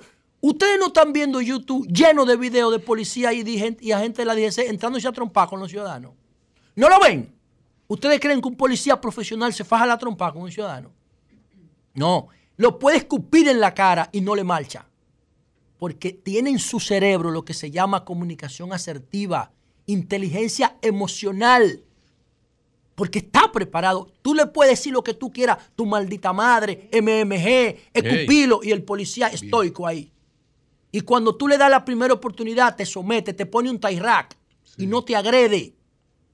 No te agrede. Sí, así, que, así, que, así que están haciendo en Estados Unidos, no te agreden. Bueno, yo no sé, en Estados Unidos, si lo hacen, si lo hacen al margen de esto, bueno, ¿qué pasó con el policía que le hizo a Nichols? ¿Qué, los ¿qué le pasó? Los cinco policías negros que le dieron la golpiza bueno, a Nichols. ya tú estás jalando un caso por la greña. No, por la greña. No, para es que justificar la- ese comportamiento de cocotico, que es un animal. es, que no es, es que no es un caso por la greña, porque la institución policial nuestra es la, insti- la institución policial del mundo. Claro, la formó Trujillo en el 1937 para perseguir a la gente él no y la- forman diciéndole la- que los civiles son enemigos de ellos. Él no la formó. Él No, ¿quién fue que la formó? Él Fui yo. copió, él copió, él, él copió el modelo. Pero él fue que la formó Bueno, porque aquí habían cuatro policías antes él- que esa, Julio. Ok, pero él copió, él copió el modelo policial. El modelo policial en todas partes del mundo es el mismo. No hay un solo país del mundo. No. en el- la policía, Está bien. Te la- voy a hacer una. ¿Cómo está bien? Tú estás, tú ok. estás defendiendo a esta policía. Pero no, yo te voy a hacer una pregunta. no es esta policía la que yo yo te te- voy a hacer una pregunta. Pero tú no me- ¿Cuánto fue, el- ¿Cuándo Ah, fue el último? Pero ah, espérate, yo te voy a hacer una pregunta. ¿Cuándo fue el último intercambio de disparos en España? Dímelo, dime el dato. Dame el dato. ¿A qué no hay? Dime cuándo fue que en España se produjo un intercambio de disparos. Bueno. En República Dominicana hay 100 al año. Bueno. ¿Cuándo la- fue el último disparo en Madrid? Dímelo. ¿A qué no hay? Porque no lo necesitan. Ah, pero ¿cómo que no lo hay? ¿Dónde están? Enséñame uno. Ah, pero, pero, pero, Pero dímelo. Yo te digo que La- aquí hay 100 al año. pero no te lo voy a decir porque tú no vas a dejar que yo te lo diga. Está bien, ahora bien, callo, ahora bien, el modelo, el, el- el- el- el mo- la policía surge, surge con el criterio de que los pobres vigilen a los pobres y eso fue en todas partes del mundo. Es decir, la, la- la- la materia prima de la policía en todas partes del mundo es la gente de los más bajos Está bien, entonces tú no sociales. puedes tener En- un policía profesional. en todas partes del mundo. Tú lo puedes tener profesional. Pero claro. Pero, de- pero después que Igual yo, que los- pero, los pero profesores. después, después que yo te coge esa licencia que tú me quieres dar, yo no voy a matarme para la calle.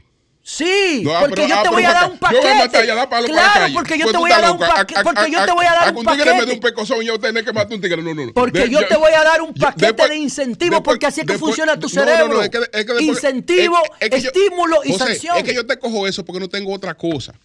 No Pero importa, después- yo te de- formo. Después que yo tenga otra cosa que pueda No. hacer, olvídate, No, no, no, del diablo que no, ¿por que qué no cojo pa- no, no, cojo país ni matado. ¿Por para- qué en Estados. Unidos los policías no te cogen cuarto? ¿Por qué no te cogen cuarto en la Yo calle? creo que estamos, yo Bueno, creo que tú estás obviando, Es José, una la- tú un estás hablando- tú estás hablando de procedimiento una de las, también. de las peores policías del mundo, que es la de Estados Unidos. Una de las Sí. peores que yo policías no estoy defendiendo Una la policía. Tú me Está estás una diciendo a mí que son pobres. Acá. Los policías de Estados Unidos, que hay otro elemento que quiero resaltar. Presidente Abinader, si un policía no tiene cámara de cuerpo, no lo mande a patrullar. No lo mande a patrullar. Ese es el artículo 80 de seguridad perimetral. Todos los procesos tienen que grabarse, hasta los interrogatorios. Si un policía no tiene cámara de cuerpo, no lo saquen a patrullar, porque eso aumenta la franja de discrecionalidad de operación. Yo estoy viendo un video en YouTube de dos policías que están analizando el caso de Donnelly y ellos dicen, aquí, si tú no grabas el procedimiento, tiene problema. Y oigan el dato, cuando tú le das a grabar a la cámara del, policía, ya la cámara ha grabado dos minutos. A que tú no la prendas cuando te conviene. O sea, una patrulla que no tenga cámara no debería salir a patrullar. Porque si no tiene cámara, viene la discrecionalidad y viene la violación a la norma. Hasta los interrogatorios, los desalojos, tienen que grabarse. Todo tienen que grabarse porque cuando hay una cámara, la gente mete el comportamiento dentro de la ley. Si no hay cámara, abusan. O pueden hacerlo, tienen la opción de hacerlo. Entonces la cámara es un recurso fundamental para disminuir estos episodios de violencia. Porque el caso de Donnelly, que el, el 23 de febrero, señor, iba a participar en una, en una, en una eh, Olimpiada de Matemáticas. El 23 de febrero, el niño era genial. Y caso de Donnelly es una vergüenza pública, tomando en cuenta, y con esto termino, que ayer yo dije que para mí la responsabilidad de esa muerte está compartida entre el padre y el policía. 50-50. Entonces, ayer yo hablé del padre y 50-50. Hoy hablé del policía, pero yo quiero que el gobierno entienda que en cuatro años puede, podemos tener podemos tener 20 mil policías profesionales, que es aproximadamente la cantidad de policía que está en servicio en las calles. Cambio y fuera.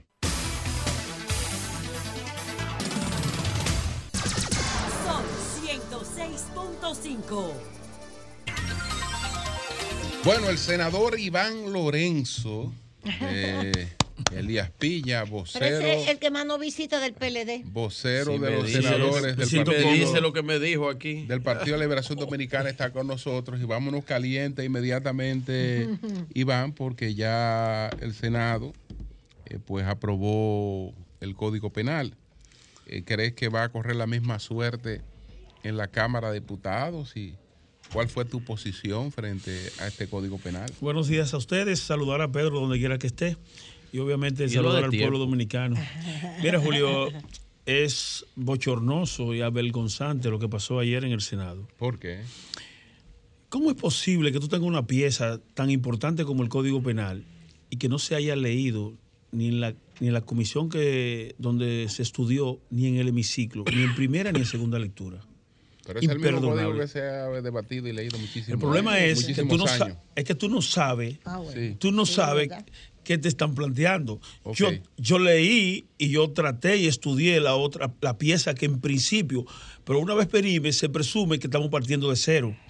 ¿Y cómo es posible? Si yo tengo un ejemplar de la pieza que se había conocido, yo quiero ver que realmente lo que se está conociendo es lo que yo tengo aquí. ¿Cómo lo pruebo?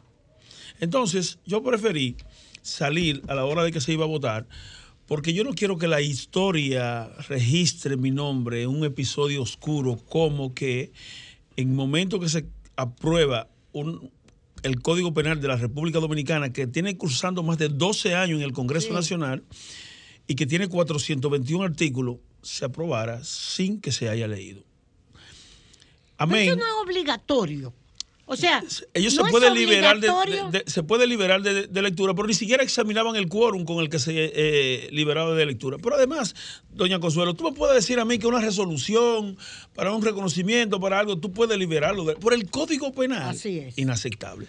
Y como si fuera poco, el mejor regalo que entendía eh, el PRM, el gobierno del PRM a la mujer dominicana era aprobar un día como el 14 de febrero el Código Penal sin causales, aun cuando...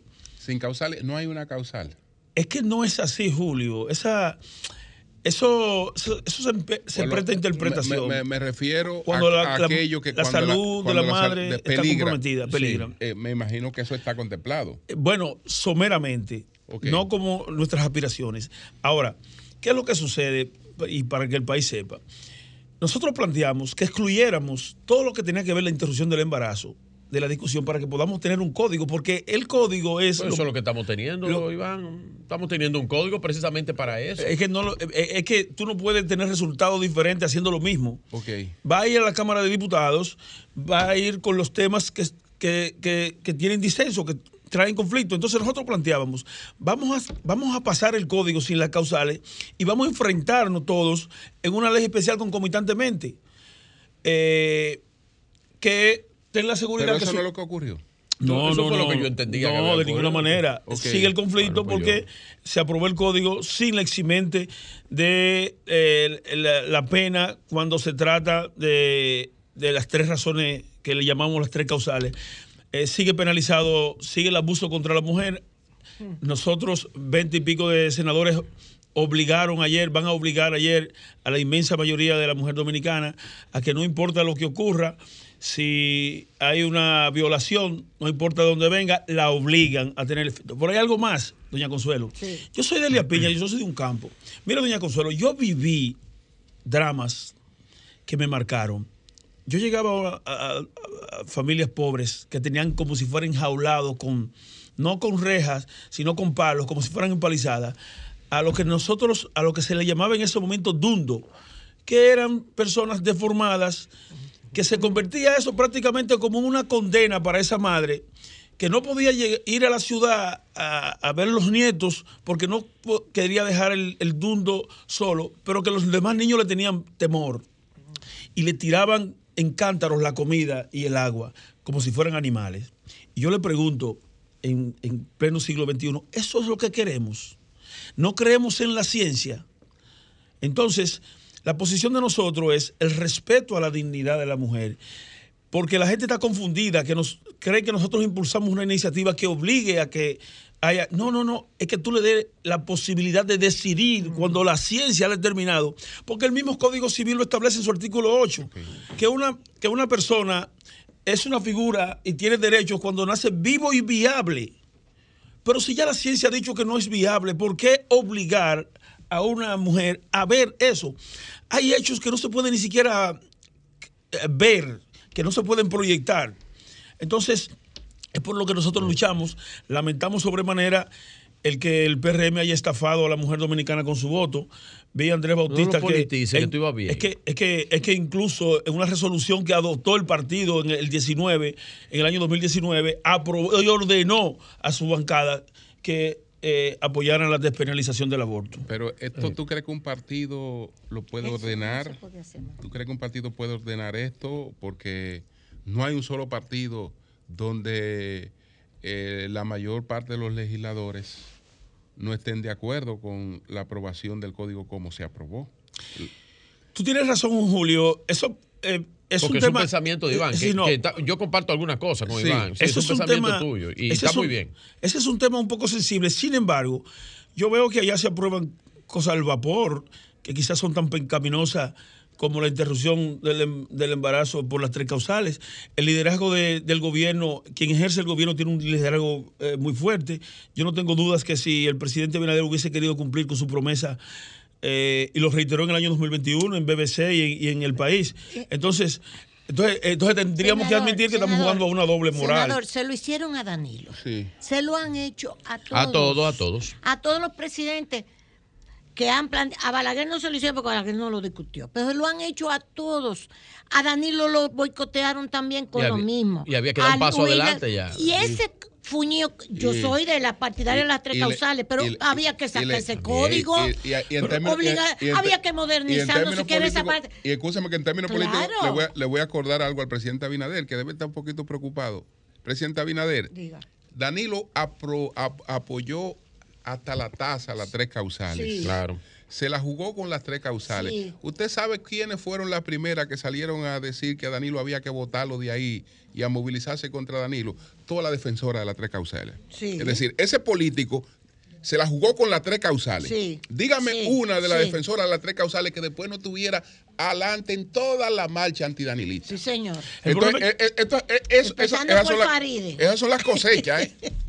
Esas son las cosechas. Todas las, todas Es las, todas las que estaban con Es esa que la causa. iglesia lo ha después decidido. Estaban, después estaban en primer lugar en todas Oye, las marchas. no meter, pa los gobiernos Julio, no le el pueden es entrar a la lo de- iglesia. el- la y posición- si la iglesia te agarra y Claro. te desfifarra con El eso. problema es que la, la posición de Danilo es una posición de principio. Pero el de Luis Claro. también. Bueno, Claro. que él- no, En no, ese Luis ha jugado, el presidente Abinader ha jugado con la eso. Él ha jugado con los sentimientos. A Luis lo De la misma manera que juega con los sentimientos nacionalistas del pueblo dominicano, Ah, no, ese es otro- ha jugado, ha jugado también con el sentimiento de un grupo de mujeres que marcharon Además, juntos. ¿Tú crees, Iván, que va a correr la misma suerte en la Cámara de Diputados? Yo pienso que la, Claro. la correlación de fuerza es diferente. Allá en el Senado hay una mayoría mecánica que atropella un rodillo, que atropella. Pero la mayor, no parte del, pero la mayor parte del PLD también. Acuérdate de lo que pasó cuando el comité político intentó bajar una línea con relación a ese tema. Claro, claro. Ahí, Ahí, hubo, a- ahí hubo una un lío. Es decir, que no hay partido que pueda bajarle una línea a sus legisladores con relación a ese tema que la vayan a acatar. Pero en la Cámara de Diputados hay una Sí. generación más joven, eh, más liberal. En el Senado vemos un grupo más conservador, entonces por eso se hace. más- Por ejemplo, hay senadores que han dicho. Pero eh, tú eres un niño de 67 años. sí, de 54.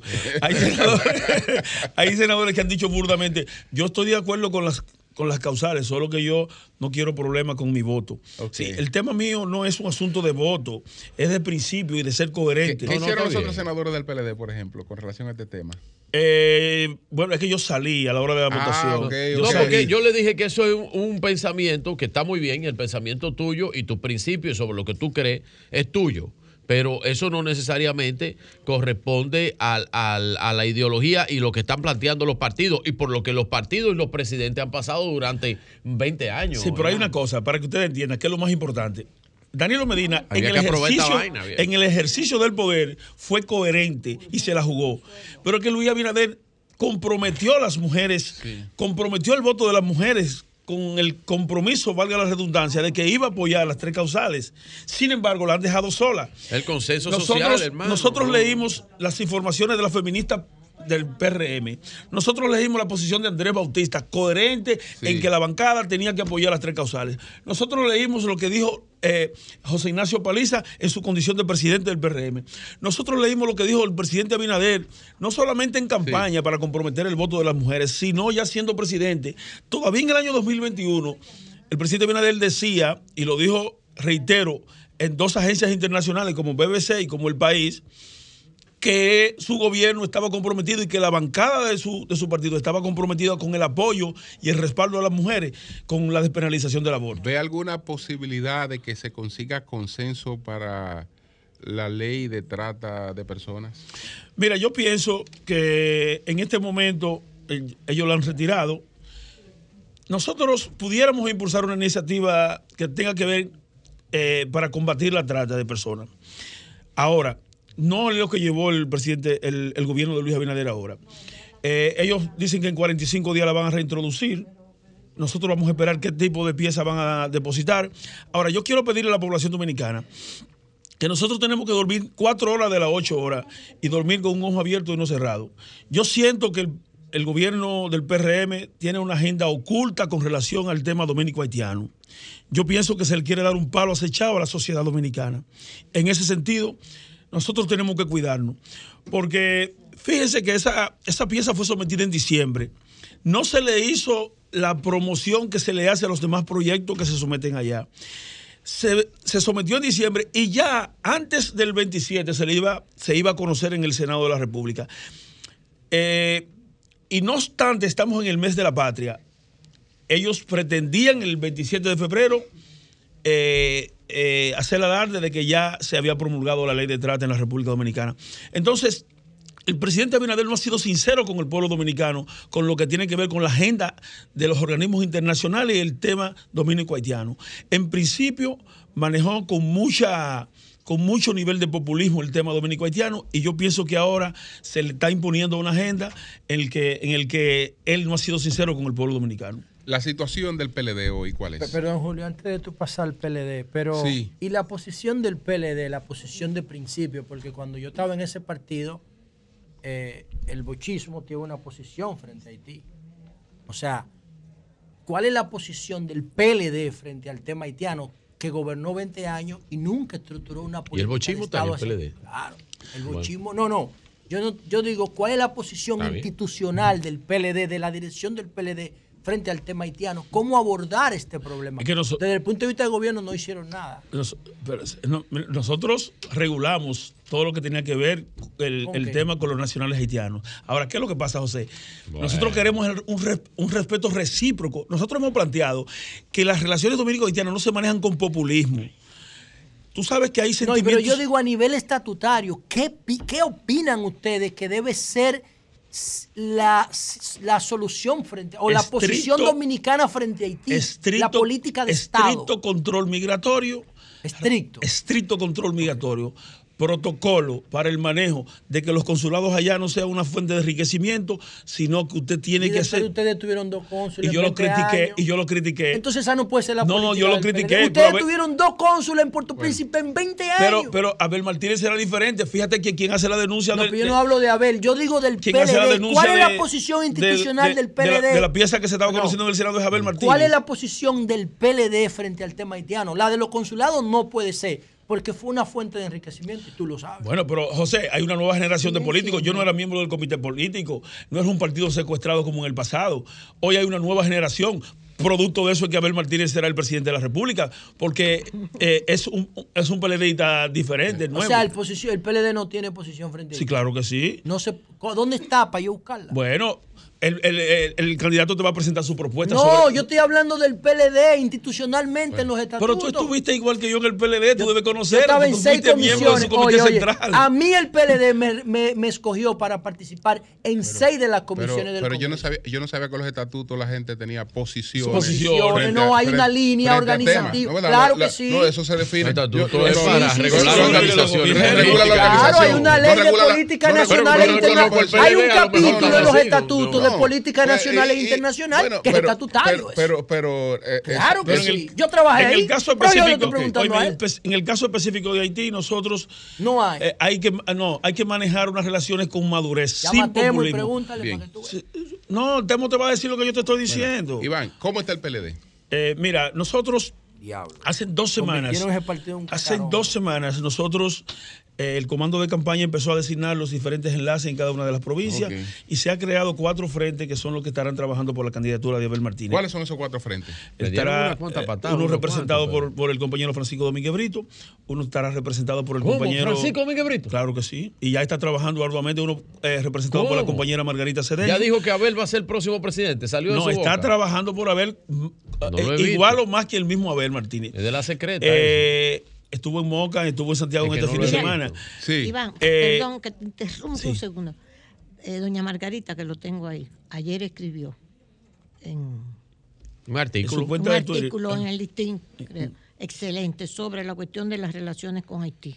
Muy bueno. Sí, pero Sí, claro, sobre- No, yo, sobre- yo no te estoy hablando a ti, que tú tienes tu de opinión. Domínguez, él no sabe de Margarita. Eh, mira, quiero Julio, quiero sí. recomendar el Para que tú artículo tengas una de idea. Margarita. Sí. En el caso Muy nuestro, bueno. fuimos designados enlace en, en, en Asua. Nosotros hemos hecho 10 asambleas en Asua. Nunca había visto, se han duplicado y hasta triplicado los intermedios en cada una en cada una de las provincias. El partido ha crecido enormemente. Un partido renovado, un partido disciplinado, un partido que ha crecido y eh, indudablemente que eso va a dar al traste con la con, con Pero, que vuelta. los cuatro frentes, los cuatro frentes. Bueno, está Margarita Cedeño, está eh, Margarita Ceneño, ¿dónde? en uno de los frentes que estará trabajando en todo el país. Bueno. Eh, el compañero Francisco Domínguez Brito, el compañero Abel Martínez y ya la parte institucional, el compañero Danilo, que ha hecho dos visitas a los productores. Danilo Medina va a visitar todos y cada uno de los proyectos que él en el marco de las visitas sorpresa están todos desmantelados y él llevará esperanza porque Abel se ha comprometido a dar seguimiento a todos esos proyectos que el PRM de- desmanteló a la hora que llegó al gobierno y que era lo que mantenían la comida barata, era lo que mantenían eh, la producción de comida necesaria como para que no se Ustedes aumentara han su precio. empezado a evaluar el tema municipal y cómo ha afectado al PLD la partida de algunos alcaldes. No, mira, nosotros, eh, claro que sí. Sin embargo, nosotros estamos conscientes, el repudio que el pueblo manifestó con, con la, la pieza que sometió sobre trata el gobierno es la, la prueba más fehaciente de que esto se va a replicar en las elecciones. Aquí no se gana elecciones comprando tránfugas ni comprando dirigentes de la Ahora oposición son como si se trataran de hasta hace unos días. Esa es la ¿No son figura, esa es la figura eh, Jurídica. jurídica, Bueno. tránfuga o electoral. Aquí no se ganan elecciones Estaba comprando en la- en tránfuga. el- Aquí se ganan las la elecciones ley, con una reglamento. economía donde que sea eh, mejor, igual o mejor que el que ellos sustituyeron. Sin embargo, el encarecimiento de la canasta familiar, el encarecimiento de los medicamentos, de los combustibles, de los materiales de construcción, indudablemente te dice que el, el pueblo dominicano retorna a- a- a- a- al PLD que vuelve al poder porque no se trata de comprar dirigentes. Si ellos se sintieran holgados, no tuvieran la necesidad de comprar dirigentes. Dos Pero así no se ganan elecciones. Se ganan resolviendo los grandes problemas nacionales. Está bien. Iván, una pregunta. Eh, primero, ¿tú vas a optar tú mismo por repetir en la senaduría eh, en el cual tú representas? Y por otra parte, yo te quería hacer una pregunta. Eh, voces por ahí andan diciendo que ustedes plantearon en una posible alianza con la FUPU, ustedes han planteado reunirse en 90 días para evaluar lo que tienen y ver cómo acuerdan, eh, qué van a acordar a nivel municipal. Reorganizar su fuerza para saber cómo van a y a quién van a apoyar. Abel decía que él estaba en su trabajo, que él no está en apoyar a nadie, que él no está pensando en ninguna alianza, pero se sabe que hubo una reunión y que dijeron en 90 días. Eh, te pregunto yo, aparte de eso, en esos 90 días, ¿tú crees que el PLD va a apoyar a la Fuerza del Pueblo o la Fuerza del Pueblo al PLD? Ni una cosa ni la otra. No Si sé no, en qué organismo, en Ganó- qué organismo. ganó Luis. Eh, no, Si, eh, si ustedes mantienen divididos. No, no, pero, pero hay una cosa. Lo primero es que nosotros estamos concentrados en el crecimiento del partido y en el crecimiento de la candidatura de Abel Martínez. Ustedes están El encima de la PLD, Pero- pero deja- deja- el. PLD, que no, el claro que sí. Y, y- y- y Ah, pues, virtualmente, empatado, virtualmente empatado con Luis. Atención, Leonel. Mira, nosotros solo No tenemos le dos semanas. a Pedro no le gusta que le Nosotros solo tenemos dos semanas, de- luego que Abel ganara la consulta, que salimos y estructuramos todo el equipo de campaña a nivel nacional. Y ustedes no tienen una idea del crecimiento del compañero Abel Martínez. Yo no tengo duda que Abel va a ganar en primera vuelta. En el caso de Iván Lorenzo, estoy altamente comprometido con emplear todas mis energías para que Abel Martínez sea el presidente de la República. Nosotros tenemos un compromiso con la sociedad dominicana. Nosotros tenemos un compromiso de quitarle esta peste de encima que la constituye el gobierno del Pero PRM. tú no vas a repetir, Iván, porque tú has hecho un buen trabajo. Todas mis energías estarán para que Abel Martínez sea presidente. Tú ves, esa es la Nosotros vaina, somos, Julio. nosotros somos el partido de mayor vocación de concertación. Pero, eh, ahora, el, el gobierno está interesado en que Iván se presente. No, no, no, no, no, no, no, no, no, no, no, no, no, no, porque Lo están eh, esperando, Iván Iván, y tú yo, tienes que- ah, de ser eh, grandes adversarios, ya nos hemos vuelto grandes amigos. Pero la verdad es lo- que lo- Iván ha hecho un buen trabajo. lo- lo estarían esperando, lo Opositor- estarían de- esperando. de, de oposición ha hecho un gran trabajo. Esa es la verdad, Todo porque es el trabajo de la oposición. por. Entonces, entonces, yo lo que pregunto es, y, eso, y él ha hecho lo- un trabajo por su demarcación. Sería una pena que Y no yo- vaya como candidato. Entonces, si él no va a ser candidato, yo quisiera saber. Entonces, Virgilio, mira, nosotros somos el partido de mayor vocación de concertación. En su momento, allá todavía no se ha, no se ha abordado el tema de las alianzas. Cuando llegue el momento, Exacto. cuando llegue el momento, nosotros lo vamos a abordar. Ahora, ten la No seguridad. vas en abril eso. No, jamás. Ten la seguridad no vas en que cuando llegue el momento, Abel estará Iván, eh, eh, muy arriba, perfilándose a ganar en la primera vuelta en el año 2024. Leonel apoya a ver. No, no, espérate. Eh, Esa declaración que Pedro ayer, nuestro compañero, y no diga fu, porque él no le gusta que le digan fu. No, a Pedro no me lo atropelle, que ese es mi No lo atropelle, claro. La fuerza del pueblo. O sea que. La FUPO. Por favor, no se ría, yo José. Pero, Julio, llámale la atención. ¿Por qué? Virgilio. Espérate que se llama. Fuerza del pueblo. Bueno, el caso viene a ser que, que salieron de que en primera plana del periódico Hoy, Abel dice que no haría alianza con, con la fuerza del pueblo, con Leonel. No, lo Eh, sacaron de contexto. Y entonces, Lo eh, de Pedro contexto. trajo el video donde habla Abel y no dijo eso. Yo quiero Entonces, aclarar. eso es una barbaridad Miren. que un periódico haya puesto en boca de un, de un candidato, quien sea, Mm. algo que no dijo. Miren, eh, yo quiero aclarar aquí. El compañero importante. Abel Martínez ha reiterado que el PLD es el partido de mayor vocación de concertación. Ahora, Abel va a ser presidente porque el PLD lo va a llevar y el PLD está trabajando monolíticamente unido alrededor de la candidatura de Abel Martínez. Cuando llega el momento de alianza, Abel no es un hombre de rechazar a nadie, Abel no es un hombre de imprudencia, Abel tiene excelentes relaciones con la inmensa mayoría de los líderes de oposición. Ahora, está concentrado porque Abel tiene que cumplir con el país, tiene que cumplir con el PLD que lo llevará a gobernar el país de nuevo para beneficio de la inmensa mayoría. Pero Bueno. fueron eh, a él lo sacaron de contexto y es parte de, lo- de las maniobras que hace el gobierno tras bambalinas. Abel, Abel, buen, buen que- vocero. Háblanos de la, Sí, Iván, de la sí. elección que Sí, hay que hay el domingo, que hay veo que está varios aspirantes. Bueno, Mayobanés Coto está aspirando a la Secretaría de Organización. Él es secretario interino y está aspirando a, a quedarse como secretario Mayo, sí, sí, está de aspirando. organización, sí. Coto, el que, sí, que sí, va sí, en sí, la boleta en la boleta 1. Hay otros aspirantes a otras posiciones. cuál tú? ¿Qué es lo que, qué es lo que van a escoger ustedes? ahí? Nosotros vamos a culminar exitosamente el noveno congreso. Fíjense, doña Consuelo y todo el país, Julio, todo el país. eh, es el único partido que en medio de la oposición, con, con todo lo que se ha querido hacer para sepultarlo, sale de la ceniza. Yo tengo que felicitar y agradecer al compañero Danilo Medina, que tuvo el coraje, la valentía, la determinación de impulsar el noveno congreso, que es lo que salva el Partido de la Liberación Dominicana. Eso es verdad. En ese sentido, nosotros vamos a culminar exitosamente contra vientos y culminar con la escogitación de seis secretarías que faltan. Fíjense que el PLD hoy, los compañeros se están matando por ser presidente intermedio, por ser presidente de comité de base. Hay una lucha garrafal por los espacios que es diferente al PLD del año 2020-2021, donde los compañeros estaban timoratos, no querían salir. Muy golpeados. Muy golpeados. Sin embargo, nosotros tenemos que servir de árbitro en la lucha de los compañeros por los espacios para trabajar por Abel Martínez culminamos el domingo exitosamente y con un partido renovado, un partido que ha crecido y un partido que... Con los pies en la tierra. Con los pies en la tierra. las elecciones, en el aire. Y que está sumando estrellas como Virgilio, ojalá que se sume. ¿Cuáles son las la, la no, secretarias no, que están en juego?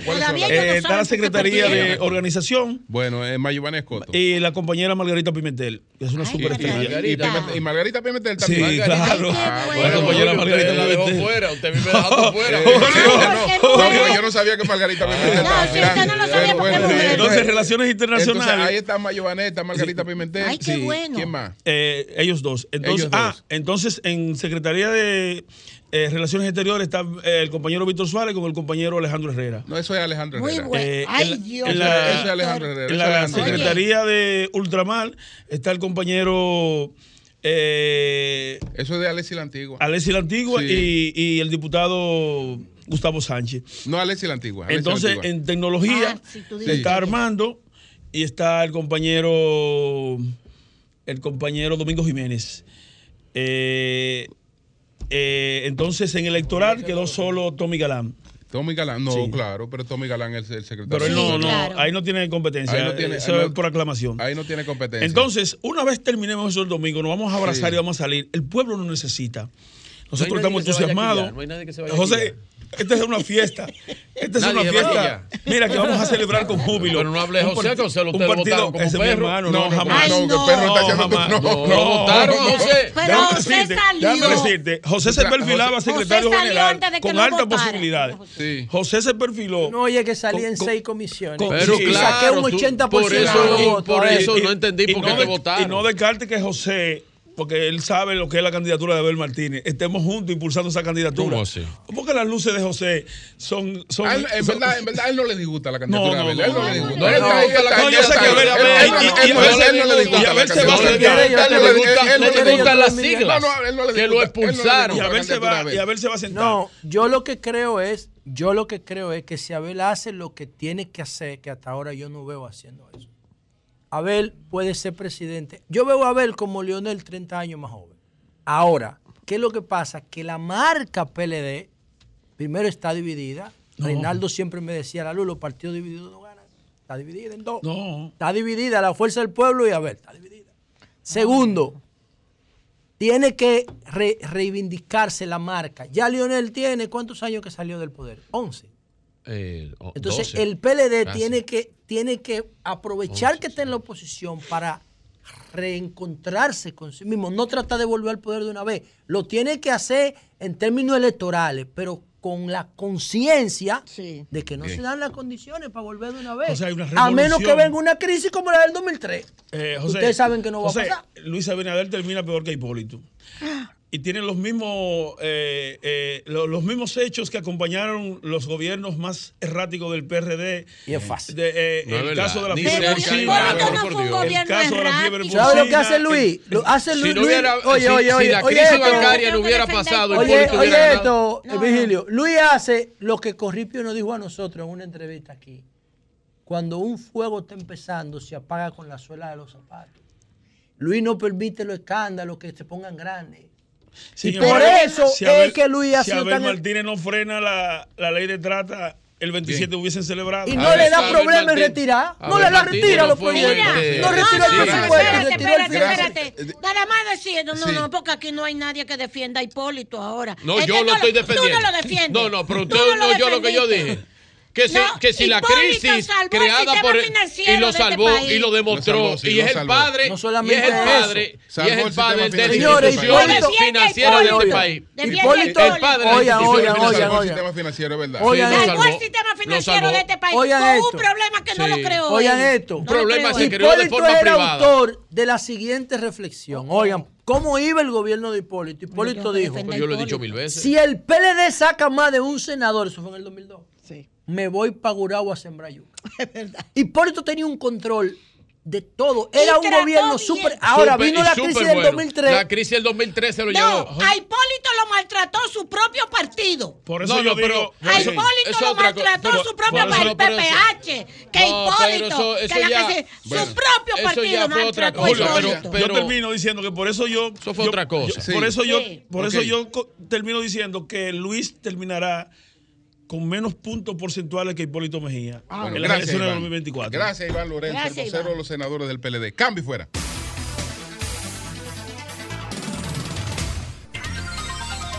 Bien, señores, el doctor Manuel Sierra, eh, vamos a ver qué piensa él de este código penal aprobado por el Senado y ahora pendiente de aprobación en la Cámara de, de Diputados, porque no es este el código que se ha debatido ya desde hace bastantes años, aparte del caso de las causales.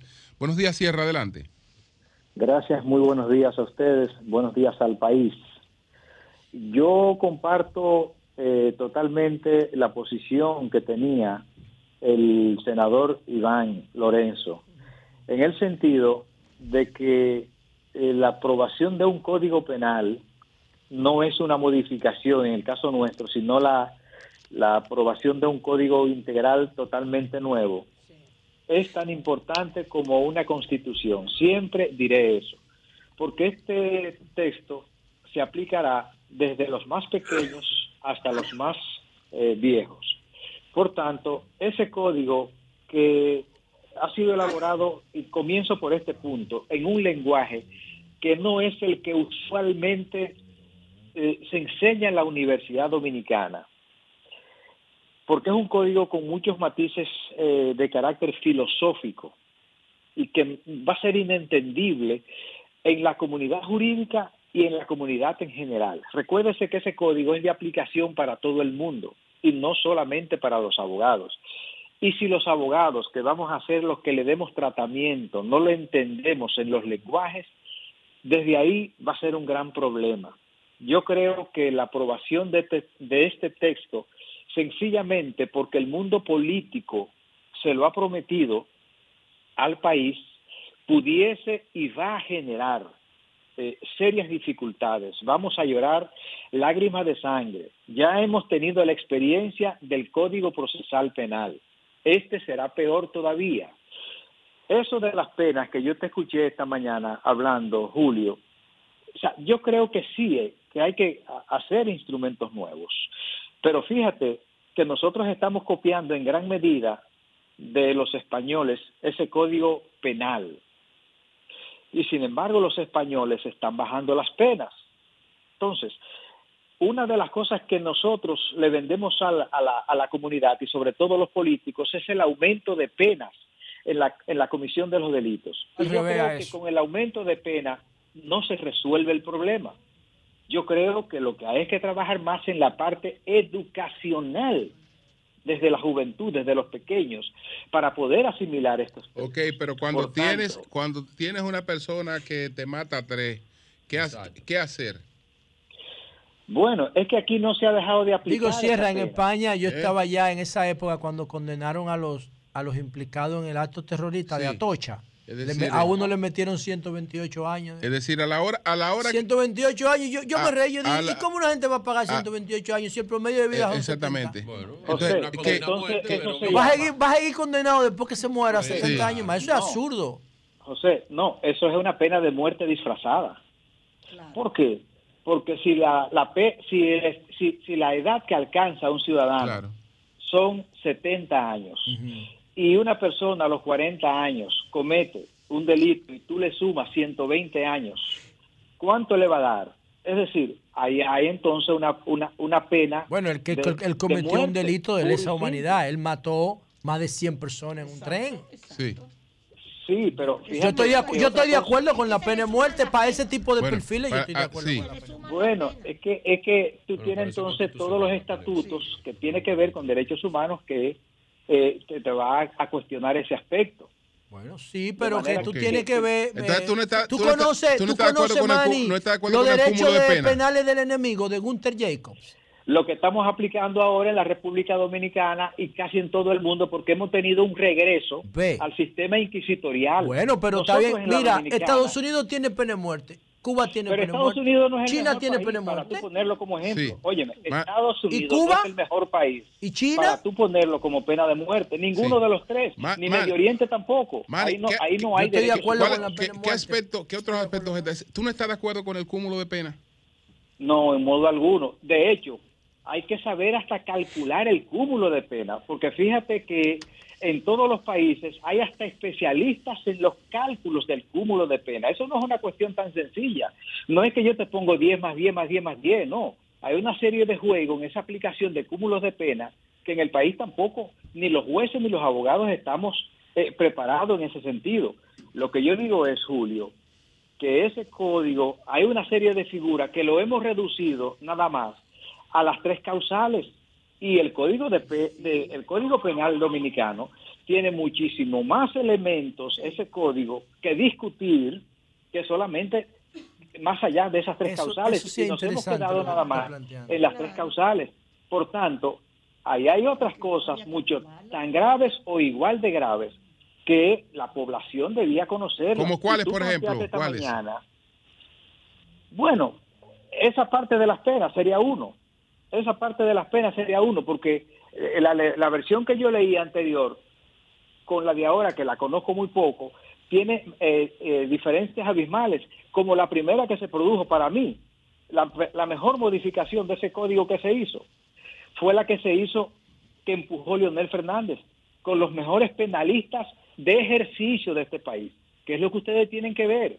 La mayoría de gente que está contribuyendo con la elaboración de ese código no son abogados de ejercicio, que es otra cosa de las que se debe tomar en consideración. No es un código teóricamente para aplicarse, no es un Yo código pienso que, enlatado yo que, pienso que debe trayendo. venir por aquí para seguir Sí, ampliando que, esos que temas. porque decía que no, sí, hace- ah, decía que no era, que no es un código. que ese es un código enlatado, que lo estamos, que lo estamos trayendo y que se lo queremos imponer al país, como está, como ha venido ocurriendo en los últimos años con la mayoría de leyes, que al final la socia, la población no los tolera. Hay que tomar en consideración los niveles de cultura de una población para poder establecer un estatuto de esa magnitud. Un código penal es más importante, le reitero, que la constitución de un país. Y este se quiere llevar sencillamente porque un proyecto político se lo prometió a un país y quieren salir de eso como un entierro de pobre. Ese código nos va a dar serios dolores de cabeza. Yo no estoy opuesto a que no se modifique, no haya leyes nuevas. No, es que las leyes se aterricen. Y ese es un código que no está aterrizado, que lo estamos copiando de legislaciones internacionales, sobre todo europeas, para tú traerlo a un, país a un país más allá de un tercer mundo. Tú estás trayendo un texto de un primer mundo para aplicarlo a un país tercer mundo. Sí, enlatado, enlatado, un copy-paste. Pero, pero no, pero la verdad Pero, que... ese te- pero eso no es lo que reposaba hace años. Entonces ahora estamos. ¿Eh? Bueno. Yo, yo no sé. Que eso veces- es enlatado, que eso viene de Sí, es un copy-paste, es un copy-paste, es un Pero- copy-paste. Es un copy-paste, igual que el Código Procesal Penal. es un pero- es que eso tiene años. Pero siempre ha sido así. Pero ¿por qué hay que hacer la cosa? Si, si Bueno. la cosa, Si ¿por qué no? Nosotros no tenemos recursos humanos para producir un código. no, no tenemos recursos. Y no hay derecho comparado ahí. Sí, exactamente. ¿Por qué tenemos Bueno, que estar ah, bueno, pues ya, ya, ya estamos, ya estamos hablando del derecho comparado, estamos hablando de una serie de cosas. Entonces estamos hablando de que investigación, hay que invertir en investigación, no lo digo todos los días, De que no- nosotros no vamos a inventar el agua tibia. No, Julio, es que, es que, es que, es que si Tesla ¿Cuál- hubiese pensado cuál- como tú, cuál no código- crea SpaceX ni crea el cuál Tesla. ¿Cuál código estamos No sustituyendo? Fue un, piensa. fue un código que No nosotros- podemos ser tan fue un código que no- conservadores el, que estamos, eso. el que estamos sustituyendo no lo inventamos o es el código napoleónico. Pero Eh, ¿por qué pues hay que seguir con el código napoleónico? No tenemos cerebro para producir un código nosotros. nosotros hay que seguir copiando. la- hay- hay- es que es muy fácil copiar. pero y, y es muy Es fa- más, pídale a ChatGPT y es muy que le- fácil y es muy fácil aprobar cosas. Pídale al y chat es probar- que te diseñe un código penal ah, después ah, que te lo diseña de una vez ah, minutos. Ah, perfecto, pues mira ahí. ¿Lo hace ChatGPT? Mi- Mira ahí, pero eso es peor. pídeselo. Eso, Pero eso es peor. No, se lo Bueno, hace, doña. Manny, gracias, Lo hace. gracias, gracias. Lo hace ChatGPT mejor que el Congreso. Gracias, gracias, gracias. Gracias, Manny. Cambio fuera.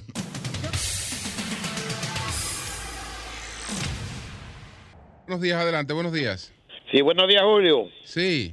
Josecito de los Praditos, Julio. Adelante.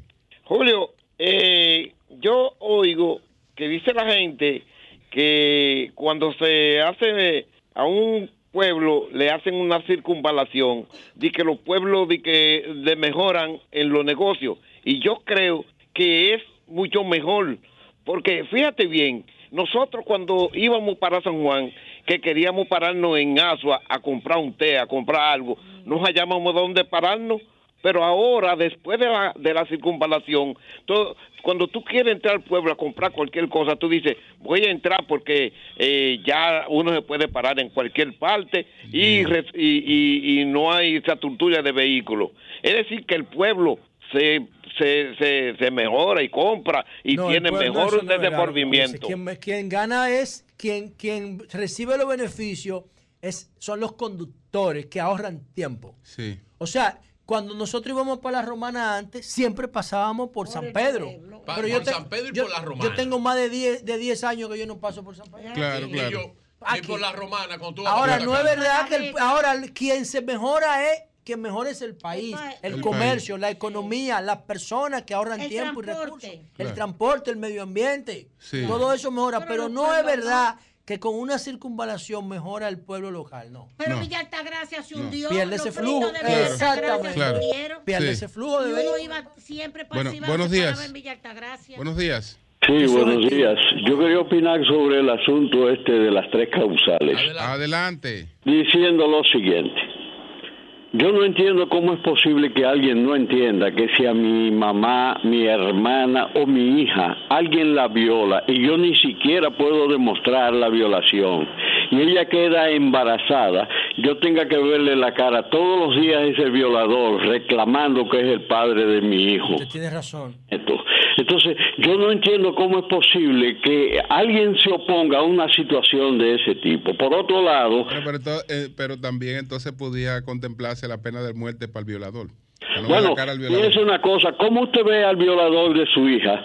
Como que si usted tuviese una pistola y viese a ese señor encima de su hija Sí, sí, en eso usted tiene violándola, razón. ¿qué En eso usted tiene razón. En eso usted tiene razón. Ok, entonces, ¿qué ocurriría con esa muchacha violada cuando le nazca un niño porque ella no pudo evitarlo y tenga que verle la cara al niño, que es la cara de su No, no, violador? el, el niño no, el que el niño ya, ya es otra cosa. No, ya el niño es otra cosa. Bueno, ya. para llegar a niño tiene que pasar Ya por otra embrión. cosa, ya hay- Oye, ya para hay- llegar a niño tiene que pasar cosa, tres ya- etapas.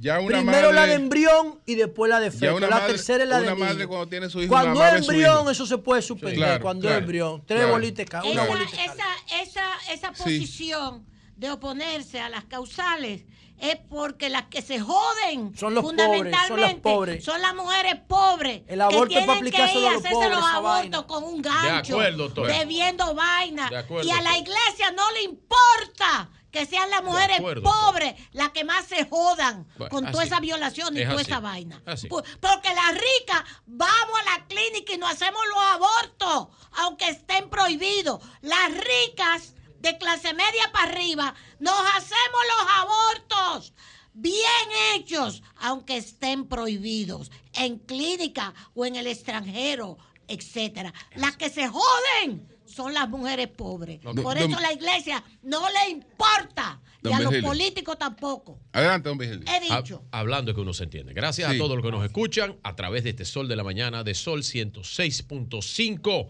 RCC Media. Es la catedral de la opinión en la República Dominicana. La niña de Higüey, ayer, de acuerdo con la maestra Consuelo de Pradel, y era parte de lo que yo iba a tratar. En el tema de las tres causales, principalmente el tema que tiene que ver con la interrupción del embarazo, estamos discutiendo hombres los temas de mujeres. Estamos los hombres durante años discutiendo los temas que pertenecen a las mujeres. Porque en la naturaleza de la mujer, que es la que lleva la criatura y la que le transforma su vida, su cuerpo, es a la mujer. Mientras los abortos terapéuticos son tan simples y sencillos, todos los días mueren jóvenes, mujeres en la República Dominicana por simples tabúes. ¿Por qué esa niña no quería presentarse ante sus padres con una situación como la que tenía? Simplemente por un tabú. Primer tabú, que el sexo es malo. El tabú del sexo es malo. Cuando aquí tenemos sexo en niñas y adolescentes desde los 12 años. Así es. Esa es la verdad. Coño, pero queremos estar de espalda, de espalda al sol Marca país. y, tapado el- y, tap- y tapándonos los ojos, los ojos con el bombillo. Eh, Las dos cosas a la vez. Entonces, ese problema, esa situación que son las mujeres que deb- debieron decidir sobre eso, lo hemos tomado los hombres. Un aborto terapéutico hubiese tenido hoy a esa niña viva. De parte y parte, lamento muchísimo eso. No quiero agregar algunos ingredientes, porque cuando uno es padre, uno no sabe ni siquiera eh, todas estas cosas. Estoy seguro, esa familia está devastada. A lo mejor un, un poco de supervisión sobre la niña, se desangró. Esas pastillas abortivas que viven dando, yo no voy a decir el nombre de las pastillas, que son las más famosas. Vive gente utilizando ese medicamento, que se utiliza básicamente para las úlceras peptídicas. Pues se lo administran a las mujeres en forma exagerada y produce un sangrado. Eh, si los padres con el sangrado que ella tenía lo hubieran llevado a la emergencia, hay que ver cuántas pintas de sangre había perdido, con un- una transfusión de sangre y un ginecotetra lo hubiera asistido, le ponen unos medicamentos eh, que sirven para la coagulación sanguínea y eso se hubiera resuelto de forma fácil. Mientras las discusiones sobre las leyes en la República Dominicana y las cosas que importan so- sean espurias y sean politiqueras, como nación no vamos a avanzar, como país vamos a seguir en el subdesarrollo y como ciudadanos se nos seguirá llamando ciudadanos del tercer mundo. Sin embargo, yo entiendo que el Código Penal, independientemente de esta discusión, que para mí está llena de tabúes, y yo, cuando vamos a discutir de, de- de realidades, los tabúes deben estar a un lado. Yo no acepto que nadie me venga a mí con el tema religioso. Que muchos de los que hablan de la religión, como dice Ricardo Arjona en su Jesús, hermano mío, es verbo, no sustantivo, en su canción famosa, son los que por atrás hacen 200 cosas que no en nada con el cristianismo. No creo en el que más lo profesa o el que más lo dice, porque algo oculta siempre, el ser humano es así. A mí no me van a vender esa vaina. Si hay algo más cristiano que el amor al prójimo, no puede haber algo más cristiano que el amor al prójimo. Y si yo amo al prójimo, debo amar a las niñas, a las mujeres que sufren este problema. La discusión es de mujeres, no de hombres. Sin embargo, el Código Penal de la República Dominicana en algún momento tenía que tener cierto tipo de avance, porque seguimos teniendo atrasos. Tenemos un código muy atrasado a una sociedad que está en avance y en desarrollo. Entonces había que dar, había que dar algún tipo de paso. Esto le ha pasado por encima ya a cuatro presidentes. Pero la sociedad no se detiene, avanza. Lo único que es inexorable es el tiempo. Usted no puede devolverse. Entonces la sociedad sigue avanzando, los problemas de la sociedad están ahí y tenemos que lograr algún tipo de avance sobre esto. Independientemente los temas como yo he expresado y mi, y mi creencia sobre lo que yo creo sobre las tres causales. Pero hay que dar algún tipo de resultado. Y no es verdad, y bien como dice don Julio, que si yo fui maté cinco, entonces me dan 30 años y a los 15 salgo por buena conducta. Y ok, todo bien. Pero me la enví cinco gente. Cinco seres humanos. Porque el código no lo permite. Entre otras tantas cosas que el código que tenemos en el actual no responde a la sociedad del momento. Entonces yo creo que había que avanzar como país con el código que tenemos. Ahora las otras discusiones sobre, bueno, pero eso tenía, eso tiene, ¿cuántos años tiene eso? Tiene 15 años, estamos discutiendo la misma vaina. 12. Con el mismo, es el mismo texto, salvo dos o tres articulitos. Es la misma vaina. Ah, no, pero ahora no, porque ahora no decía. Coño, pero no nos vamos a avanzar como nación. Cuando los temas nacionales no nos pongamos de acuerdo, todas las entidades sociales, políticas, económicas, jurídicas, y determinemos, esto es un tema nacional, esto hay que apartarse de toda esta porquería. Y entendamos que ese es el camino para nosotros poder desarrollarnos como nación. Vamos a seguir siendo un sistema judicial que, que, hay veces que uno no sabe si cree que es un cagadero de vaca.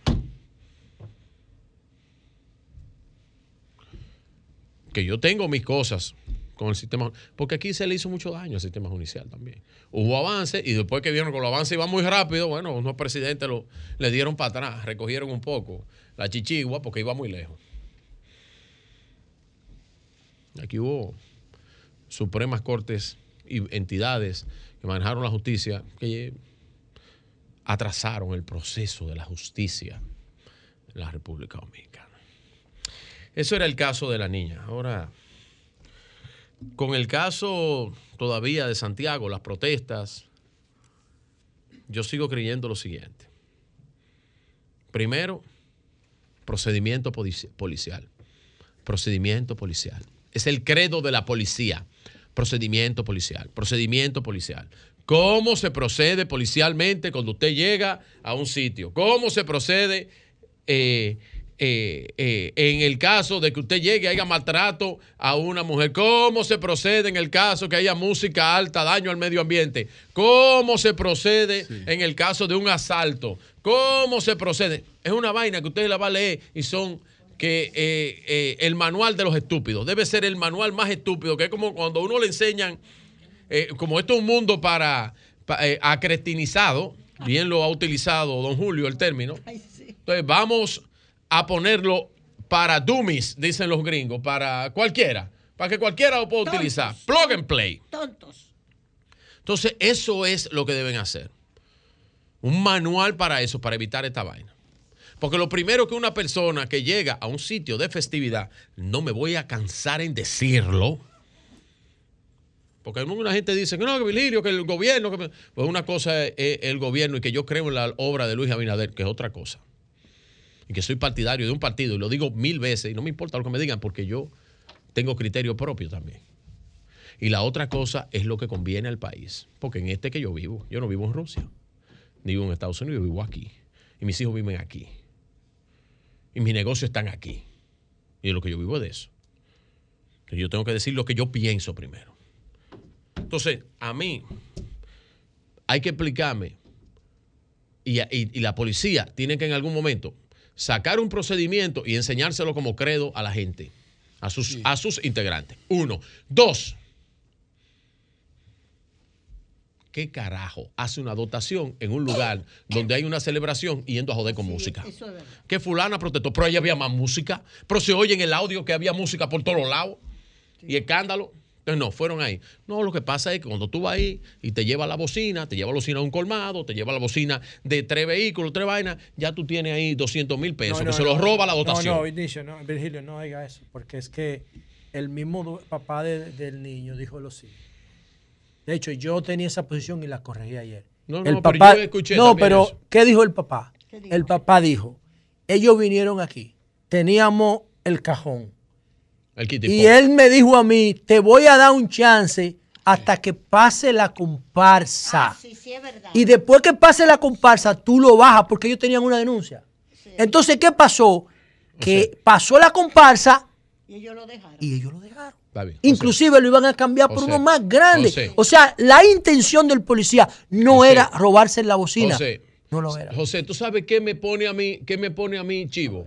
Que cuando ellos hacen toda la porquería que hicieron, y el comandante que está ahí, que no sé si es mayor o es, o es coronel, porque no le vi lo pino bien. Sí. En el escudo de la República Dominicana ese e, e sale huyendo con el niño muerto ahí. Sí, pero. Y lo dejan ahí tirado. La policía cuando va de un tumbe no va a ir a un carnaval de día. Pero no, es un tumbe, no es un tumbe, que lo viven haciendo, lo colmado, y eso es un, método de negocio, porque no tienen un procedimiento establecido. Pero en este caso yo no creo que fuera para robarlo. ¿eh? ¿eh? policía, atención, atención. A la fiscalía. ¿Usted quiere ver cómo se arregla la mierda esa? Simplemente otro procedimiento todo lo que incauten, que se lo lleve la fiscalía, se le acabó el negocio a la vaina esa. ¿A qué no van a incautar nada? Porque es un negocio. Sí, está bien, pero. Lo he dicho mil veces. No me voy a cansar de decirlo, porque no me van a confundir. pero eso se pudo evitar lo del niño. Ahora, eh, quiero. Se pudo evitar lo del niño. Vuelvo y me uno a la familia y a la desgracia de eso. Y la policía, procedimiento. Tiene que haber un procedimiento. Pepe, un procedimiento, Pepe. Sí, pero los ciudadanos también. Un procedimiento. Mire, don Julio, espérese, que, esto es importante ¿eh? porque esto salió ahora mismo. ¿Cuál es, cuál el Pepe, el español? ¿Usted sabe cuál es Pepe? Amigo suyo. Miren, miren el video. Eh, ponme el video de antes. Miren eso. Miren eso. Eso es, eso es Asua. Eso era la circunvalación de Asua hace menos de dos años. Eso era lo que había. Bueno, pero ya Porque, pero, pero, pero, hay que, hay que, hay que, hay que, hay que decir, hay que decir lo que había. Avanzada, ya, ah, ya no, avanzadísima. Quitaron la mata. Y hay tierra. La gente que está viendo ahí está viendo el avance. Ah, Ahora vamos a ver lo que entrega hoy ah, el ministerio de obras públicas.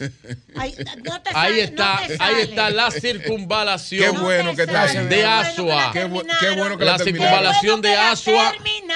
Qué bueno. Que tenía ese proyecto, ese proyecto de las circunvalaciones de, de, un momentito, pero un, momentito, pero un momentito. Pero, no, es de Danilo, es que no es de Danilo. No, no, Leonel dejó algo ahí. Y Danilo no le puso la mano. No, claro que sí, que lo, No, le puso la mano a otras circunvalaciones del sur. A esa no. Ahora, ahí tiene, ahí tiene el sur. Asua. Qué barbaridad. Una circunvalación. La de Baní, dijo el ministro aquí ayer, eh, que la van a entregar a principios del 2024. O finales de este año. O finales de este año. Ojalá, ojalá. Ya eso completa una obra que usted va a estar en Asua. Después de la de Baní. En 45, sí, después de la de Baní. Eso usted va a llegar en 45 minutos a Asua. Y de ahí, eso va a reducir el trayecto. Voy a volver para el sur. Hacia el desarrollo del sur. Parece, sí. y estoy seguro, que el presidente Luis Abinader se convertirá, sin ser sureño, se convertirá en el padre del desarrollo del sur en la República Dominicana.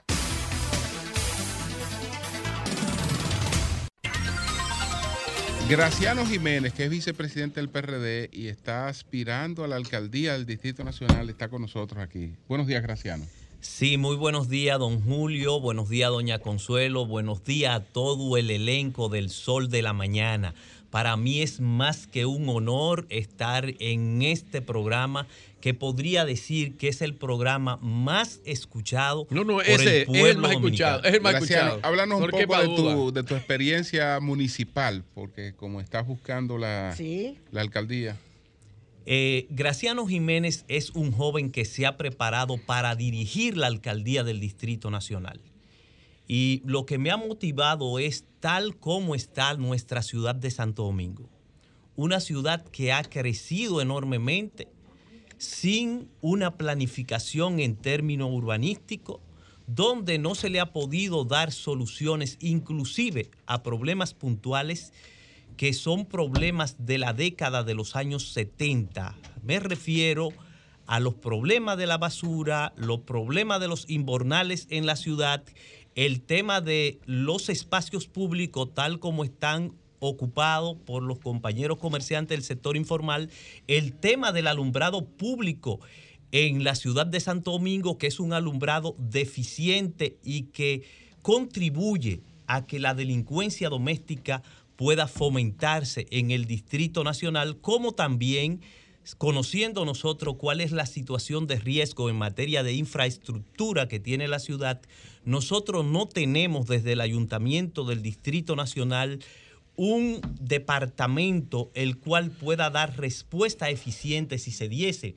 eh, un problema sísmico en la ciudad de Santo Domingo. Entonces, para todo esto, nosotros tenemos propuestas puntuales desde el PRD y garantizamos de que vamos a resolver los problemas de la ciudad y en la medida en el cual podamos desarrollar la entrevista, entonces vamos a detallar todos y cada uno de esos puntos y cómo lo vamos a resolver. Ok, eh, pero insisto, insisto en, hablar un poco de ti, eh, porque tú sabes que estamos hablando de una aspiración en la, en la, en la capital. Tú puedes tener propuestas, pero las propuestas tienen que estar en cierta medida avaladas por, la experiencia, por el, por el, por el conocimiento de, las cosas. Entonces, ¿ha tenido vida municipal? ¿Ha estado vinculado al ayuntamiento? Eh, ¿Cuál ha sido tu trayectoria?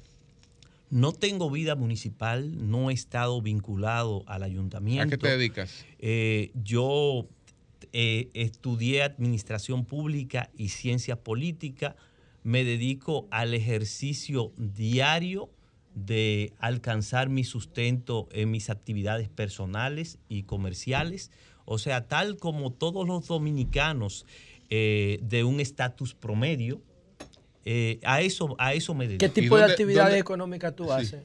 Yo me dedico a la parte de la importación. Yo pertenezco al Consejo Nacional para la Defensa del Comercio en la República Dominicana. ¿Qué, importa? Eh, muchas veces, periódicamente, nosotros hemos importado arroz, habichuela. O en la eh, agroindustria. En la agroindustria, sí. En ese segmento que sí, pero fundamentalmente nosotros, eh, con relación a las posibilidades que abre el DR Casta y también con lo que son los productos de la ratificación técnica. ¿Qué tú opinas del plazo que tenemos, cuatro años, ¿verdad? Para el tema de, ah, para abrir la importación de arroz desde Estados Unidos. Ya todo. Bueno, eh, yo, yo entiendo de que fundamentalmente el gobierno debe de implementar políticas para proteger el productor nacional y eh, brindar ese espacio que tiene que ser un espacio de competencia. Pero no desde el 2006 no teníamos que prepararnos para eso, porque lo firmamos ahí. Claro que sí. Claro que sí, pero tú sabes cómo marcha el país y eso no depende de ciudadanos como yo, los cuales puedan tener la intención y plantear lo que es una propuesta, sino desde una voluntad de Estado. Entonces, desde el Estado, yo entiendo que el Estado debe de encaminarse para cuando ya se dé el desmonte arancelario y entonces venga totalmente ese libre mercado de que el productor agrícola nacional no quede tan afectado, sino que simplemente nosotros podamos tener una oportunidad de mercado. Ahora mismo tenemos el 98% del mercado, los dominicanos, del arroz.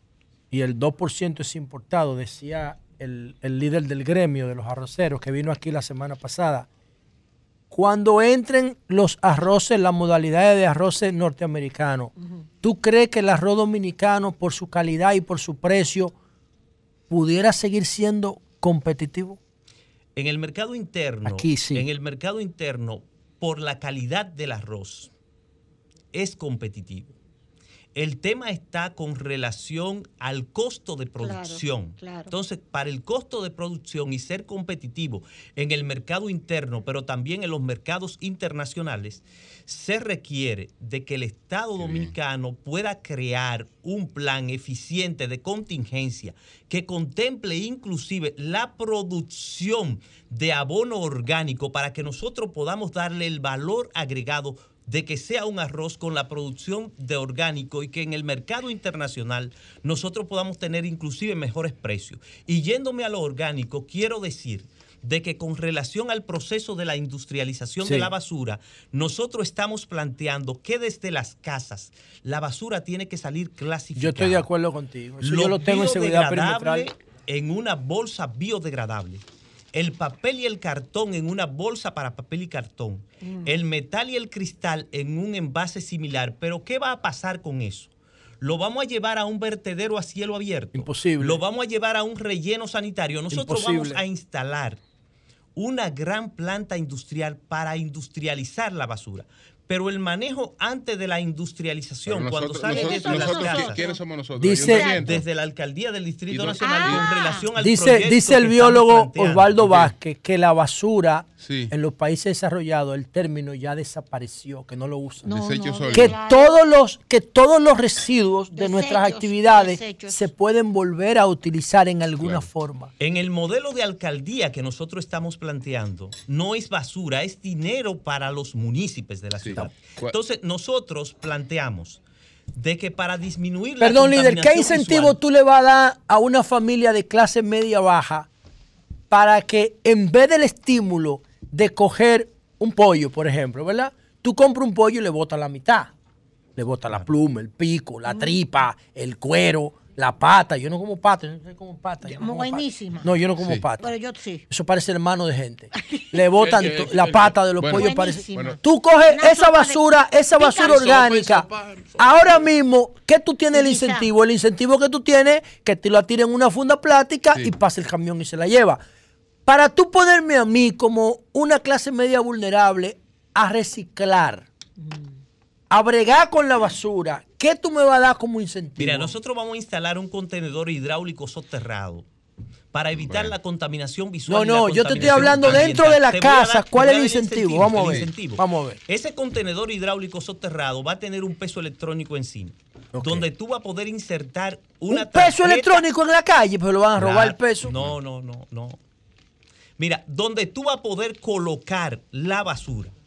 Esa basura va a ser pesada, se te van a cargar la cantidad de libras y a final de mes o del trimestre se va a emitir un bono ¿Y verde cómo tú de vas a saber que fui yo que la puse ahí? Tú tienes tu tarjeta. Claro. Ay, que tú me vas a dar una tarjeta. Una tarjeta. Ese modelo, ese modelo ¿dónde está? Existe en algún Mira, lado del mundo. Mira, existen varios modelos. Sí. En Estados Unidos, tú vas y donde están las máquinas, tú depositas. La máquina para botella plástica, eh, eso existe, y te da un plástica- bono. Plástica y, y, Y te da un bono de supermercado. Y te, te van dan- te van dando centavos de dólar hasta que llega la cantidad Sí, de dólares es. Y necesaria. en tu casa tú también ¿Eh? la reciclas y si no lo haces y la sacas a la hora que tienes que sacarla, te pegan una multa como Perfecto. hacen Suiza- en Winston donde vive mi hija. Suiza, Suiza importa, compra basura a Claro, los países hombre. cercanos y también la procesa, la industrializa y la convierte en energía. es. ¿Qué nosotros estamos proponiendo? Un, un proyecto local más avanzado que el que ellos tienen. ¿Y por qué más avanzado? Porque se le va a ¿Y dar a la persona el estímulo. ¿Cuál tú sientes que podría ser tu base de apoyo? Es decir, Exacto. porque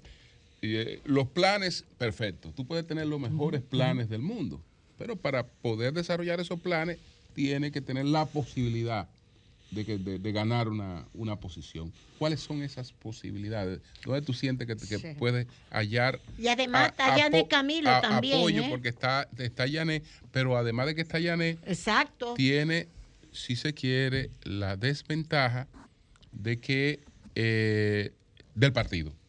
El- Mira, el- el excel- excelente, excelente pregunta. Sí. Vivimos en una etapa social y política distinta a todos los escenarios. Ya no hay. mm, El, ele- el electorado no es como un corral de vaca, que tú le abres una puerta y lo encausa por un sitio. Pero tampoco los votos es como tenerlo en un maletín y tú vaciarlo en una urna. Los impopulares se montan en una montaña de dinero para alcanzar las posiciones. Nosotros nos estamos montando en una montaña de propuesta. Hay una población que ha alcanzado niveles de conciencia y nosotros lo único que necesitamos es ser el candidato a la alcaldía del PRD, mantener la conexión que tenemos con la población dominicana, con los municipios del Distrito Nacional que quieren algo diferente. Y con relación a lo interno, quiero decir de que se han cometido muchos errores a lo interno del PRD.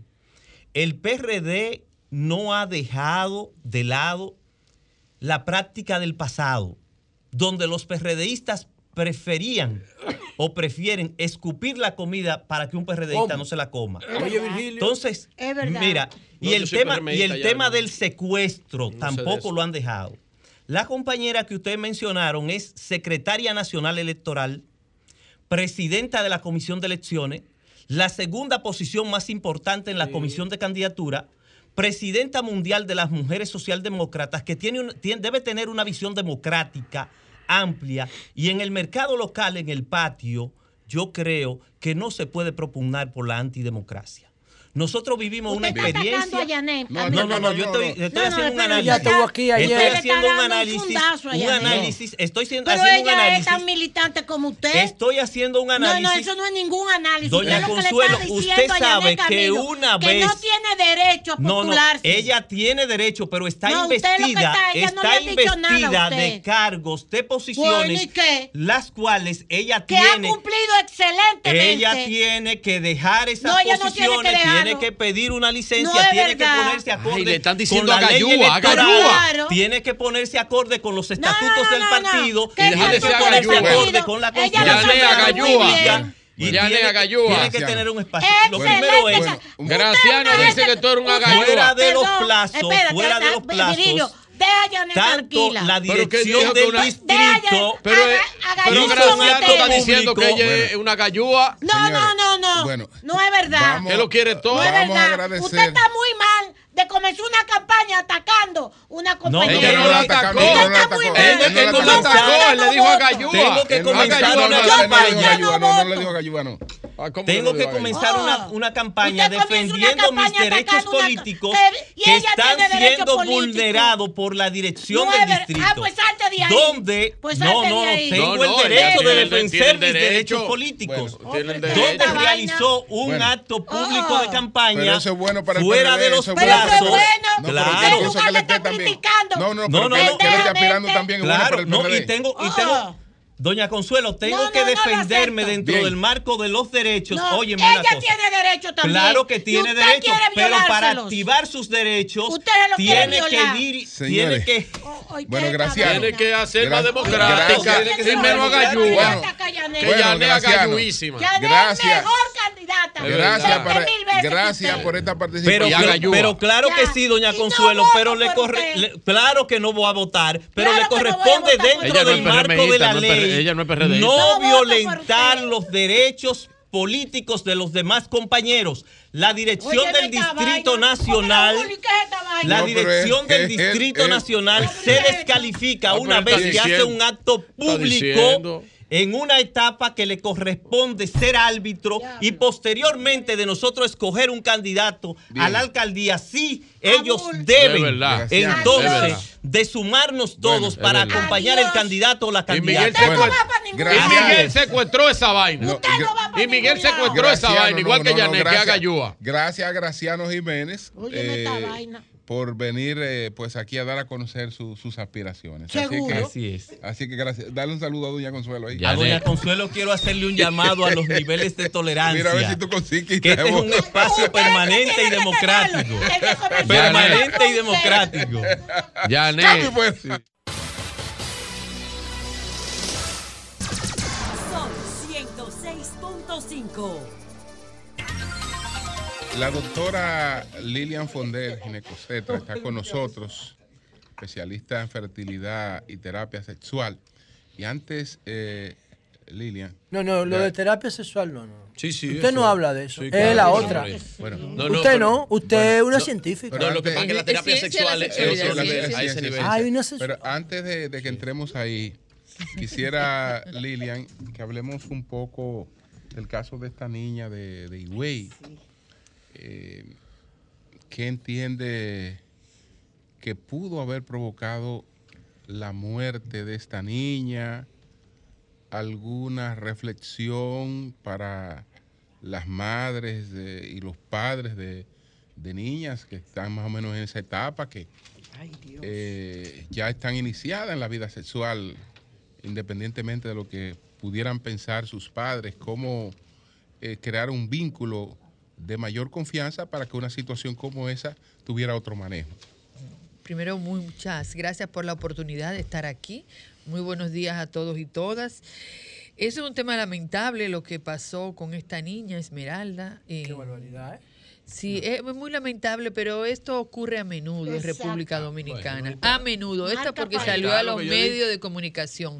Los adultos con autoridad teniendo relaciones sexuales con menores de edad. Eso es un delito. Un crimen. Eso es un delito. Un adulto tener sexo con una menor de edad es un delito. Solamente el Estado. Que es la norma, ¿no? No, no, oigan este dato. Solamente el Estado persigue cuando hay una persona pública involucrada. Los casos que se dan en los barrios, el Ministerio Público no lo persigue.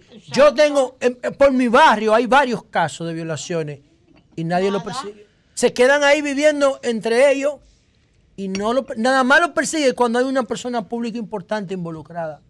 Pero es un delito. y lo es un delito, no importa quién lo comete, es un delito. cuando hay una diferencia de cinco años entre uno y otro en la pareja, es ilegal. Pero encima es su maestro. Exactamente. es, una, posición de poder, es una posición, de poder. Profesor, acaban de informarme que se entregó el profesor. Acaba de entregarse el, profesor.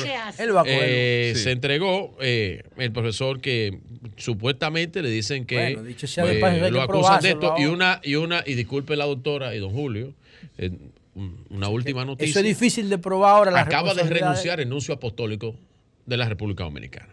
Acaba de anunciar el Santo Padre eh, ha aceptado la renuncia, el encargo del nuncio apostólico en la República Dominicana, con encargo del delegato apostólico en Puerto Rico, representada por S.E. Monseñor Galeb Bader, arzobispo titular de Matana, Dinuminia. Seguro, por la edad, seguro, la edad, seguro tiene que ver con la edad. Entonces, Lilian, adelante, que te he interrumpido. Entonces decía, lo primero es la raíz, que nosotros en esta cultura permitimos y violamos nuestra legislación porque esto es un delito y no se somete. Y es un delito. Entonces, eh, hay que ver la raíz. Luego, eso se acompaña de una falta de educación sexual. Mm. Esta joven no tenía ningún método anticonceptivo. Y él tampoco utilizó ningún método anticonceptivo. Y además de abusador, irresponsable y charlatán, ¿no? Ajá. Entonces, a la hora de interrumpir el embarazo, no tenían ninguna información, la información fue de oído y utilizaron de manera inadecuada estos fármacos porque hay audios donde ella explica que le dio esas pastillas. Sí, claro. Que todos sabemos cuáles son, pero no lo vamos a decir esa pastilla, bueno, desde el punto de vista médico es misoprostol. Sí, Esas son las que se usan en, el mundo.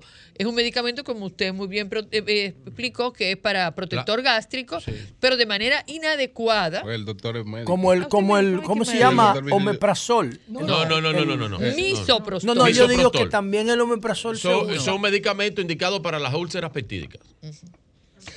Exactamente, doctor. Ah, gracias. Ah, no, gracias, gracias, ah, pero venga acá. No pero que quiero decirle, es todo por falta de información. Estoy aplaudiéndolo. Todo esto es por falta de información. ¿Qué pasa con los padres y las madres de ella? Nosotros en esta cultura no hablamos de educación sexual. En la escuela eso no se habla. ¿Y cómo yo como madre o como padre voy a dar una educación que a mí no me dieron? ¿Por qué le estamos pidiendo a la madre que le eduque? O al padre que le eduque si a ellos nadie le dio educación. Entonces usted no puede dar lo que no le han dado. Entonces ahí se ve una cadena de fallos del sistema de salud y del sistema de educación en República Dominicana que atentan contra el Código Penal. Porque este código penal, y para mí eh, es muy ah. importante porque son muchas las aristas que tiene. O sea, aquí ella se muere desangrada, pero que no hay dinero para sangre. Usted necesita sangre, usted tiene que ir a las redes sociales a pedir sangre. Claro, porque no hay, Porque no hay dinero para sangre. Además, los bancos de sangre son análogos y brutos, no son electrónicos, no se hace inventario automatizado de la, de Mira, no hay sangre. Si usted quiere sangre, tiene que pedírsela a un familiar para que se la done o pedirle en las redes sociales. Eso es una vergüenza de país porque la sangre es vital y hay educación para donar y hay formas de conseguir sangre, pero hay que planificarse. Pero fíjate que no hay sangre pero los delitos de corrupción ahora van a perimir en 20 años. Y todo ese delito de corrupción, que ese recurso se puede haber usado en salud o en educación, aquí no pasó nada. Entonces, en el tema de la salud, es muy importante observar estas tres causales y este código penal. Al penalizar el aborto en todos los casos, eliminando las tres causales, o sea, se queda, el aborto está penalizado en todos los casos, van a seguir muriendo mujeres. Pero mujeres pobres. pobres. Las que cometan el error. Se planteó, se, se planteó desde hace un tiempo que eh, quedaba incluida una de las tres, eh, que el, el código establecía, no sabemos porque esta versión realmente no se conoce, que en caso de peligro de la vida de la madre, indiscutiblemente no hay penalización por proteger la vida de la madre. Eso se había anticipado, no sé si eso se estableció así. Mira, lo que se establece es que en caso de riesgo de muerte, tengo la suerte Bueno, de tener rie- un el colega riesgo aquí. de muerte de la vida. Sí, pero no es lo mismo tú intervenir una persona en es- condiciones estables Sí, que claro. tú intervenir una, una persona, un ser humano en condiciones de riesgo de muerte. sí. O sea, no es lo mismo. Es decir, no hay, no habría que, que- que llegar, no tendría que estar en riesgo de, muerte la persona para. Problemas de salud. Sería lo recomendable. Porque un problema de salud es diferente a tú una persona que está en riesgo de muerte. Las posibilidades de tú sobrevivir son muy pocas. Entonces es un código penal, unas tres causales excluidas que atentan contra la vida de las mujeres, pero de las mujeres pobres, las que, las que y cometen el error. doctora. Las mujeres pobres. Eso Así es. Pobres en información, porque si esta joven hubiese ido a un centro privado, eso no le pasa. Pobres en educación, pobres en recursos e- económicos. Hay otro Entonces- doctor aquí. Pero cuando hablamos de que vamos a penalizar el aborto, ahí están excluidas todas las que tenemos recursos. A las mujeres de clase media alta eso no nos pasa. No nos pasa. Para nada. Ese es el pan nuestro de cada día. Claro que sí. Pero de eso no se habla, pero es el pan nuestro de cada día. ¿Por qué? Porque hay muchas mujeres que tienen muchísimas complicaciones y ninguna mujer va a poner su vida en riesgo con un embarazo polimalformado que se sabe que no va a vivir. No se va a quedar con ese embarazo, Claro. pero si tiene recursos. Si comete el error de ir a un hospital público, hasta ahí llegó. Inclusive se, se hacen eh, ya modernamente, doctora, y usted lo sabe, que se hacen eh, un- una especialización, hay una sonografía que se ven eh, las malformaciones que se hace eh, a- Doctor a- de la- los tres las meses. clínicas privadas practican aborto. Aquí el aborto se practica prácticamente en todos los lugares. eh, Ay, el eh, doctor Esa, García. esa es la ¿Cómo realidad. Pero lo penoso en este caso, eh, Julio. Doctora Mauri es, García. Sí, sí. eh, saludar a todos los, los- los amigos Sí. de, de Sol. Y a la ¿Mm? doctora Lilian Y a la doctora Sí, Lilian la gente tenía mucho que no lo escuchaba, doctor. Sí, No, no, el doctor no escucha, vamos, a eh, subirle eh, el media. rating al programa. ¿Tú sabías? Mira, la verdad, la verdad es que este caso en particular de Richies, yo diría que es el pan nuestro de cada día. Porque si la República Dominicana vergonzosamente exhibe unos números tan altos de embarazo en adolescentes, proporcionalmente, entonces aquí el aborto en adolescentes es alto. Esto es un tema criminal desde todas, desde todas las aristas. Primero porque el acceso que se tiene a los medicamentos, pero luego esta, esta chica eh, sale, pide, pide permiso para salir con amigas y con un profesor, y entonces vuelve pálida, ¿ah? Vuelve desgastada. Los familiares ven la situación de ella y la dejan de morir. sangre, había perdido varias pintas de sangre. La dejan morir. Más seguro. Entonces, el aborto aquí en adolescentes es un problema de salud pública, es un problema social. Y ese es el retrato, ese es el caso de hoy, pero eso se ve a diario. Diario. Y si nosotros verificamos en las investigaciones cuando finalmente res- eh, salga todo a la luz, aquí básicamente vamos a observar que esto fue practicado, es poco probable que lo hayan hecho los que la acompañaban. Ahí debe haber una mano, ¿ah? una mano profesional de algún nivel. ¿Por qué? Porque eh, es poco, eh, o sea, una adolescente, una chica de 15, 16 años, pero se hace en- de una manera clandestina. Y esa, reitero, es la realidad en la República Dominicana. Embarazo altísimo en adolescentes, abortos altísimo en adolescentes. ¿Qué, qué debe ocurrir con el código entonces? Mira, ese código eh, lo va ahora al Congreso, a la Cámara de Diputados. Que lo va a aprobar. Eh, esperemos que no, pero hay muchas posibilidades porque es una línea, parece, que los grupos conservadores han apoyado y, y muchos de los legisladores y legisladoras pues probablemente lo apoyen, pero nos queda la oportunidad de que el presidente de la República sea coherente con su decisión y con sus comentarios y sobre todo con su propuesta de gobierno en campaña, y lo ha dicho reiterada- reiteradamente, que él está a favor de las tres causales. Entonces, si otros presidentes lo han observado, esperamos que el presidente también lo observe. Porque además de estas tres causales, el tema de la discriminación contra la población LGTBI, o sea, eso no, no es aceptable discriminar a una persona por su objeto del deseo sexual. ¿Dónde, dónde está contemplado en el código? Está contemplado que no se puede discriminar con excepción del caso de la población LGTBI. Por ejemplo, que los militares tengan una jurisdicción aparte, o sea, que los militares lo juzguen los mismos militares, eso es lo que habla de complicidad. Porque no es verdad que un militar, un general, va a acusar a otro general que es su compañero, o que la corrupción perime. Pero en el tema de la vida de las mujeres, se van a seguir muriendo las mujeres en República Dominicana. El aborto penalizado en todos los casos mata mujeres, pero mujeres pobres. Pobres. Así es. Entonces, Así es, esto lo que está penalizando es la pobreza. Y por eso insisto. Y, y el tema de discutir una, una ley aparte que trate todos estos aspectos. Bueno, pero para eso habría que sacarlo, porque cuando dicen sacamos las tres causales, ok, pero dejamos en el Código Penal que el aborto está penalizado en todos los casos. Entonces habría que sacarlo completamente del Código Penal y no lo están sacando. Están dejando el aborto penalizado con excepción de cuando la vida está en riesgo. O sea, una persona moribunda, tú no le puedes intervenir porque se va a morir de todas formas. O sea, la- las posibilidades de vivir serían ya en este caso un verdadero milagro y la ciencia, la ciencia no se sustenta en los milagros. Entonces, ¿usted confía en que el presidente va a, digamos, no va a promulgar el código? Mira, confiar, yo hace tiempo que no confío tanto, pero sí confío en la población dominicana y en la empatía, en el amor al prójimo. Por ser pobre, no puede ser que esta niña tenga que morir. Y Emily. Peguero, por ser pobre, Exacto. tiene que morir. Sí. O sea, aquí la población pobre tiene que morir por ser pobre.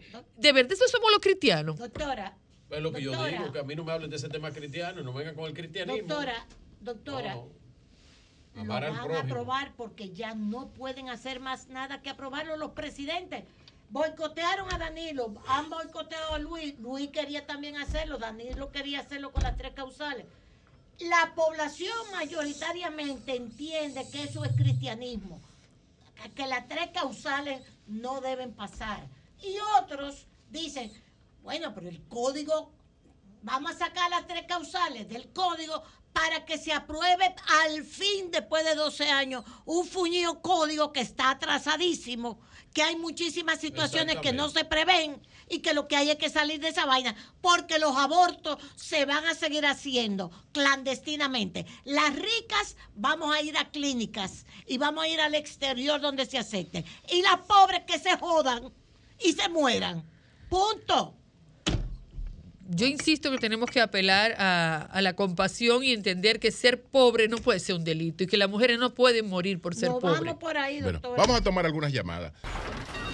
Comunícate 809-540-1065. 1-833-610-1065 desde los Estados Unidos. Sol 106.5, la más interactiva. Buenos días, adelante. Buen día, Julio. Sí, eh, escúchame, hermano, escúchame. Buenos días, adelante. Buenos días, don Julio Martínez Pozo y los Adelante, demás adelante. miembros del equipo. Don Julio, mire, me está pasando una, una situación muy calamitosa con la empresa de Sur Dominicana. ¿Qué te pasa?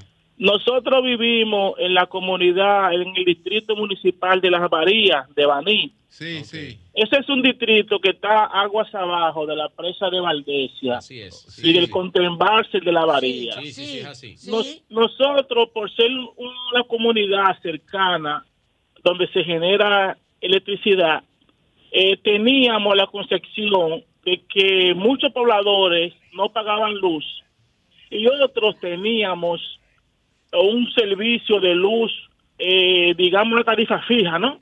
De 800 pesos.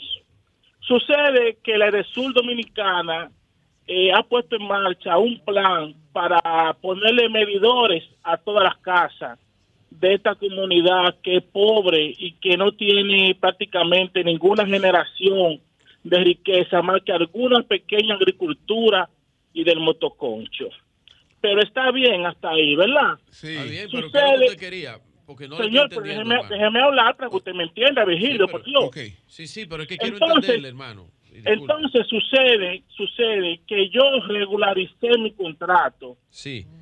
y le pedí a los técnicos de Sur que me pusieran un contador 240. Ok. Porque tengo la finalidad, todo el mundo quiere acomodarse. ¿Y que- Y de cuánto quiero- le está llegando? ¿Cuál es el problema? ¿Cuál sí? El problema es que me conectaron 240, don Julio, en la casa entera, don Julio. Y me han quemado todos los efectos de la casa, don Julio, mi ay, neverita, caramba. mi televisor, don Julio, dos televisores que tengo, que usted sabe cómo los pobres conseguimos las cosas. Don Julio, me han quemado la, electrifi- la electrificación entera de la casa. Pero el contrato que usted firmó, jefe, establece lo que usted tenía ahí y eh, eh, la electricidad que le iban a colocar, si era una electricidad dual, una electricidad 110 y 240, bueno, ya usted tenía que ver. 220, 220. 220, Señor, perdón. Señor, me colocaron una electrificación 240. Ah, pero no soy es una técnico. empresa que usted tiene ahí. Porque Ah, para una no casita entiendo. no podían ponerle. Óigame, 240, Julio, ¿en qué mente cabe eso de un técnico de sur? Ah, no, no, y no, ahora ahí tiene- yo no ahí- tengo ahí le ha dónde causado ir a un daño. Ah, ahí, ahí, ahí la empresa eléctrica Tiene que responderle. tiene que responderle a usted. Y el ingeniero de sur, el ingeniero que está manejando la obra, lo que me dice es, Julio, que yo tengo que ir de sur a reclamar. Y pro consumidor, y pro consumidor. No, vaya de eh, sur a reclamar. Entonces Usted le están oye, diciendo que vaya a reclamar. Y me han dejado prácticamente defecto. No tengo ningún efecto bueno. La- Ni un bombillo, Julio, me quedó. Ok, pero tiene que hacerle reclamo a ellos. Tiene Vaya, que hacerle- hágale reclamo, a que ellos resuelven eso, ¿eh? Y a prousuario, ¿no? A- Claro. Sí, sí, y sí, si sí. no Yo le quiero resuelven, usted llama aquí, pero favor, tiene que ir Julio, a porque reclamarle. Un pobre, O a pro un pobre no puede con esta, con esta carga tan grande que de sur me ha puesto, don Julio. Bueno, han pero- acabado conmigo, no me han dejado un bombillo, don Pero Julio. formaliza, formaliza, formaliza, Formaliza el la- reclamo. la tiene que denuncia. formalizar la No, denuncia. yo tengo mi contrato, don Julio. El contrato no, la denuncia de lo que te pasó. Es decir, Ahora que hacer quieren que yo coja de que para venir, don Julio. Ah, no, hermano, pero si no presenta la denuncia, no, no te pueden responder. Es así. Tiene que presentarla. Tienes que hacer lo que tienes que hacer. Tiene que presentar la denuncia para que Claro. eso que eso esté documentado, porque si no, no te pueden responder. Buenos días, adelante. Sí, buen día. Adelante. Eh, sí, para Consuelo, Consuelo, eh, a veces también hay que ser, eh, usted me disculpa, no es para discutir, adelante, adelante. un poquito tolerante con el muchacho, el candidato ahorita, porque hay que ver a qué él se refería y el abuso que estaba reclamando. Usted no lo podía Sí, pero cortar. él no tiene que venir. Primera vez en la vida gris, como dice una amiga mía, en mi vida gris, yo lo había visto a él. Ni él nos había visto a nosotros. Y lo que viene a presentar su candidatura y atacar a Yané Camilo. Pues no, porque Yané Camilo tiene todo un historial de lucha que no es para que la trate así. Y un compañero de partido. Antonio, No atención Antonio, Buenos para allá. Aquí somos ocho y nada más venimos cuatro. Buenos hoy. días, adelante, buenos días. No joda. Buenos días. Cuatro Antonio faltaron hoy de tu Bueno- staff. Buenos días. Diablo, cuánta solidaridad de compañeros. Buenos días. Eh, don Julio. Buenos días. Cuánta solidaridad. Se respira. aquí. Buenos días. Buen día. Yo quería referirme. ¿Dónde está Eury Cabral? ¿Está hablando alguien ahí? Buenos días. Tú lo sabes, José. Te Saludos. los nietos. Sí. Buen día. Adelante. Gracias, gracias, muy amable. Mire, yo quería referirme al caso de la, el caso penoso de la niña de Higüey. Sí. Hay un audio supuestamente de ella que si las autoridades del Ministerio Público lo escuchan, se van a dar cuenta que ahí hay una posible violación. Porque ella dice una frase en el audio, supuesto audio, donde le dice a la ministra, ayúdame, y me van a perdonar, me van a disculpar. Es para que me entiendan. Ella dice, él me lo metió, perdónenme. Ella dice así. ¿Cómo La- que dice? Él me lo Que metió. él la penetró. estoy desangrándome. Eso da pena y, vergüenza. Bueno, pero ella no murió por una Penetración. penetración, ella murió por un aborto. mal practicado. Un aborto mal O sea, practicado. ella estaba embarazada, No líder. fue, no fue una. Sí. En las Eh, pastillas es una- es una- producen un es una sangrado violación. buena, buena. Y Vigilio, se encuentra por ahí. Buena, buena, Vigilio. Adelante. ¿Cómo está Vigilio? Adelante, Adelante. adelante. Oiga, Julio, a Vigilio que se veta en los 24 mil millones que ha cogido el PRM prestado. Ok, como tú no llamaste ahorita, está bien. Buenos días, adelante. Buenos días, Julio. ¿Y qué quiere que yo haga con eso? Julio, Sí. la, sa- la salvación es individual o es colectiva. Dice ¿Por el qué? Evangelio ¿Por que qué? es individual. No, la salvación no Ok. existe. Eso no existe. Ok, Pero no, no, adelante, adelante, José, ¿por qué? o- o- Ok, mira, si, si tú, tú eres religioso, ¿verdad? Lucha tú por tu salvación. Y si la mujer, por ejemplo, quiere abortar porque no en capacidad de tener un muchacho, si se va para el infierno, eso no es problema tuyo, no te metes en esa vaina. O sea, que sea el aborto puro y simple. La que quiere y no lo quiera tener, que no lo tenga. Y así hay menos delincuentes en la calle en el futuro. Bueno, pues gracias a ti. Buenos días, adelante. Buenos días. Buenos días, sí. Yo Sí. quería decirle que en la República Dominicana hay una doble moral, porque cuando en los barrios una mujer mayor de edad se acuesta con un varón menor de edad, nunca va presa. Y el artículo 39 de la Constitución dice que el hombre y la mujer son iguales ¿Es ante la ley. Marte que está hablando? Y es el caso de Francia, el presidente de Francia, que su esposa le lleva como 30 años. Ella fue su profesora. Bueno. Si una mujer se acuesta con un varón, también tiene que ir presa. Bueno, pero, pero, pero ese tema no es un tema de la Está República bien. Dominicana. Miren, ahora en Estados Unidos, todo lo que ha ocurrido con el tema, lo único que ha hecho el tema es polit- politizarse. ¿Qué quiere decir? Que el aborto ahora estará presente en todos los procesos electorales en Estados Unidos. Porque como... eh, No, porque hay un juez trumpista que no, quiere prohibir pero- la píldora abortiva del día después. Pero la, ¿qué, qué pasa? La, eh, hay un, un juez Pero- trumpista ahora pero, ya. Pero, pero, eh, ¿cómo ha quedado el asunto en Estados Unidos? ¿Qué fue lo que hizo, qué fue lo que hizo la corte? El- a- como, como la corte dijo que no era Eliminó la decisión versus Wade. exactamente, que no era, no hay un impedimento constitucional, no hay una protección constitucional para el aborto. No es que en Estados Unidos está prohibido. En Estados Unidos lo que va a ocurrir ahora es que cada estado tiene la posibilidad de establecer su política para eso. Van ¿Qué- a volver a la brujería de antes. ¿Qué quiere decir? No, eso es lo único que quiere decir que ese tema lo politizaron. Ese tema va a estar en todas las elecciones estatales. Entonces, el que tenga la mayoría, eh, eh, en el estado que tenga la mayoría, habrá votos. Pero los eso no de debe ser así, Julio. Eso Bueno, lo debe decir pero- las escuelas de medicina de Estados un estado Unidos. federal, Esas son las que tienen que decidir eso. la está ciencia, pero no que- la política. La política no sabe de eso, ni la a Lo que le religión. estoy explicando a la gente que la gente lo más fácil es coger, acabar con su país y decir, mira, que este tema en mi país, no, ese no es un tema de mi país. Julio, es un Ese tema del país, ese- Julio. no, no, no, ese Sí. es un tema. Tres países en el mundo Es- tienen una eh, prohibición eh, absoluta al aborto y este es pero, uno. pero ¿de qué es que estoy hablando? Por la No te- iglesia, no estoy por la hablando- no estoy hablando de iglesia. lo que está ocurriendo en Estados Unidos ahora. Luego estoy hablando el- que el tema sea politizado. Por el trumpismo, Bueno, entonces por no- el trumpismo. no, el tema, no, el tema no es, el tema no, No, es la- solamente hay tres países en el no es mundo. verdad. y No- no ¿Cuántos es- son? no es ¿Cuáles verdad, son? No es verdad. El Salvador, Nicaragua y en República Estados Unidos Se ha Dominicana. politizado el tema. Entonces el tema Por Trump, el- por el- Trump. no, yo no sé por lo que sea. ya. El tema, el tema, el tema, el tema ahora. El trumpismo. Este es un tema ahora. ¿Tú sabes cómo lo va a decidir el electorado? Con emoción. Claro, decir, sin con- ciencia. eh, lo va a decidir con Que hablen las escuelas de medicina de Estados Unidos. Va- va- va- va- eh, con Que hablen los- que hablen los directores de hospitales. Es el que va a votar, con las emociones que va a votar, que va a decidir. A lo loco, eso es a lo loco. Entonces, Igual entonces, que la política de entonces- entonces a lo loco. No es que es un tema que está en debate en la República Dominicana. El tema eh, es un tema que ha vuelto y está en debate en casi todas partes. Julio, déjame explicarle al señor que llamó que Sí. si las mujeres se acuestan o violan a un jovencito, ¿verdad? A un Mm. adolescente, que no la...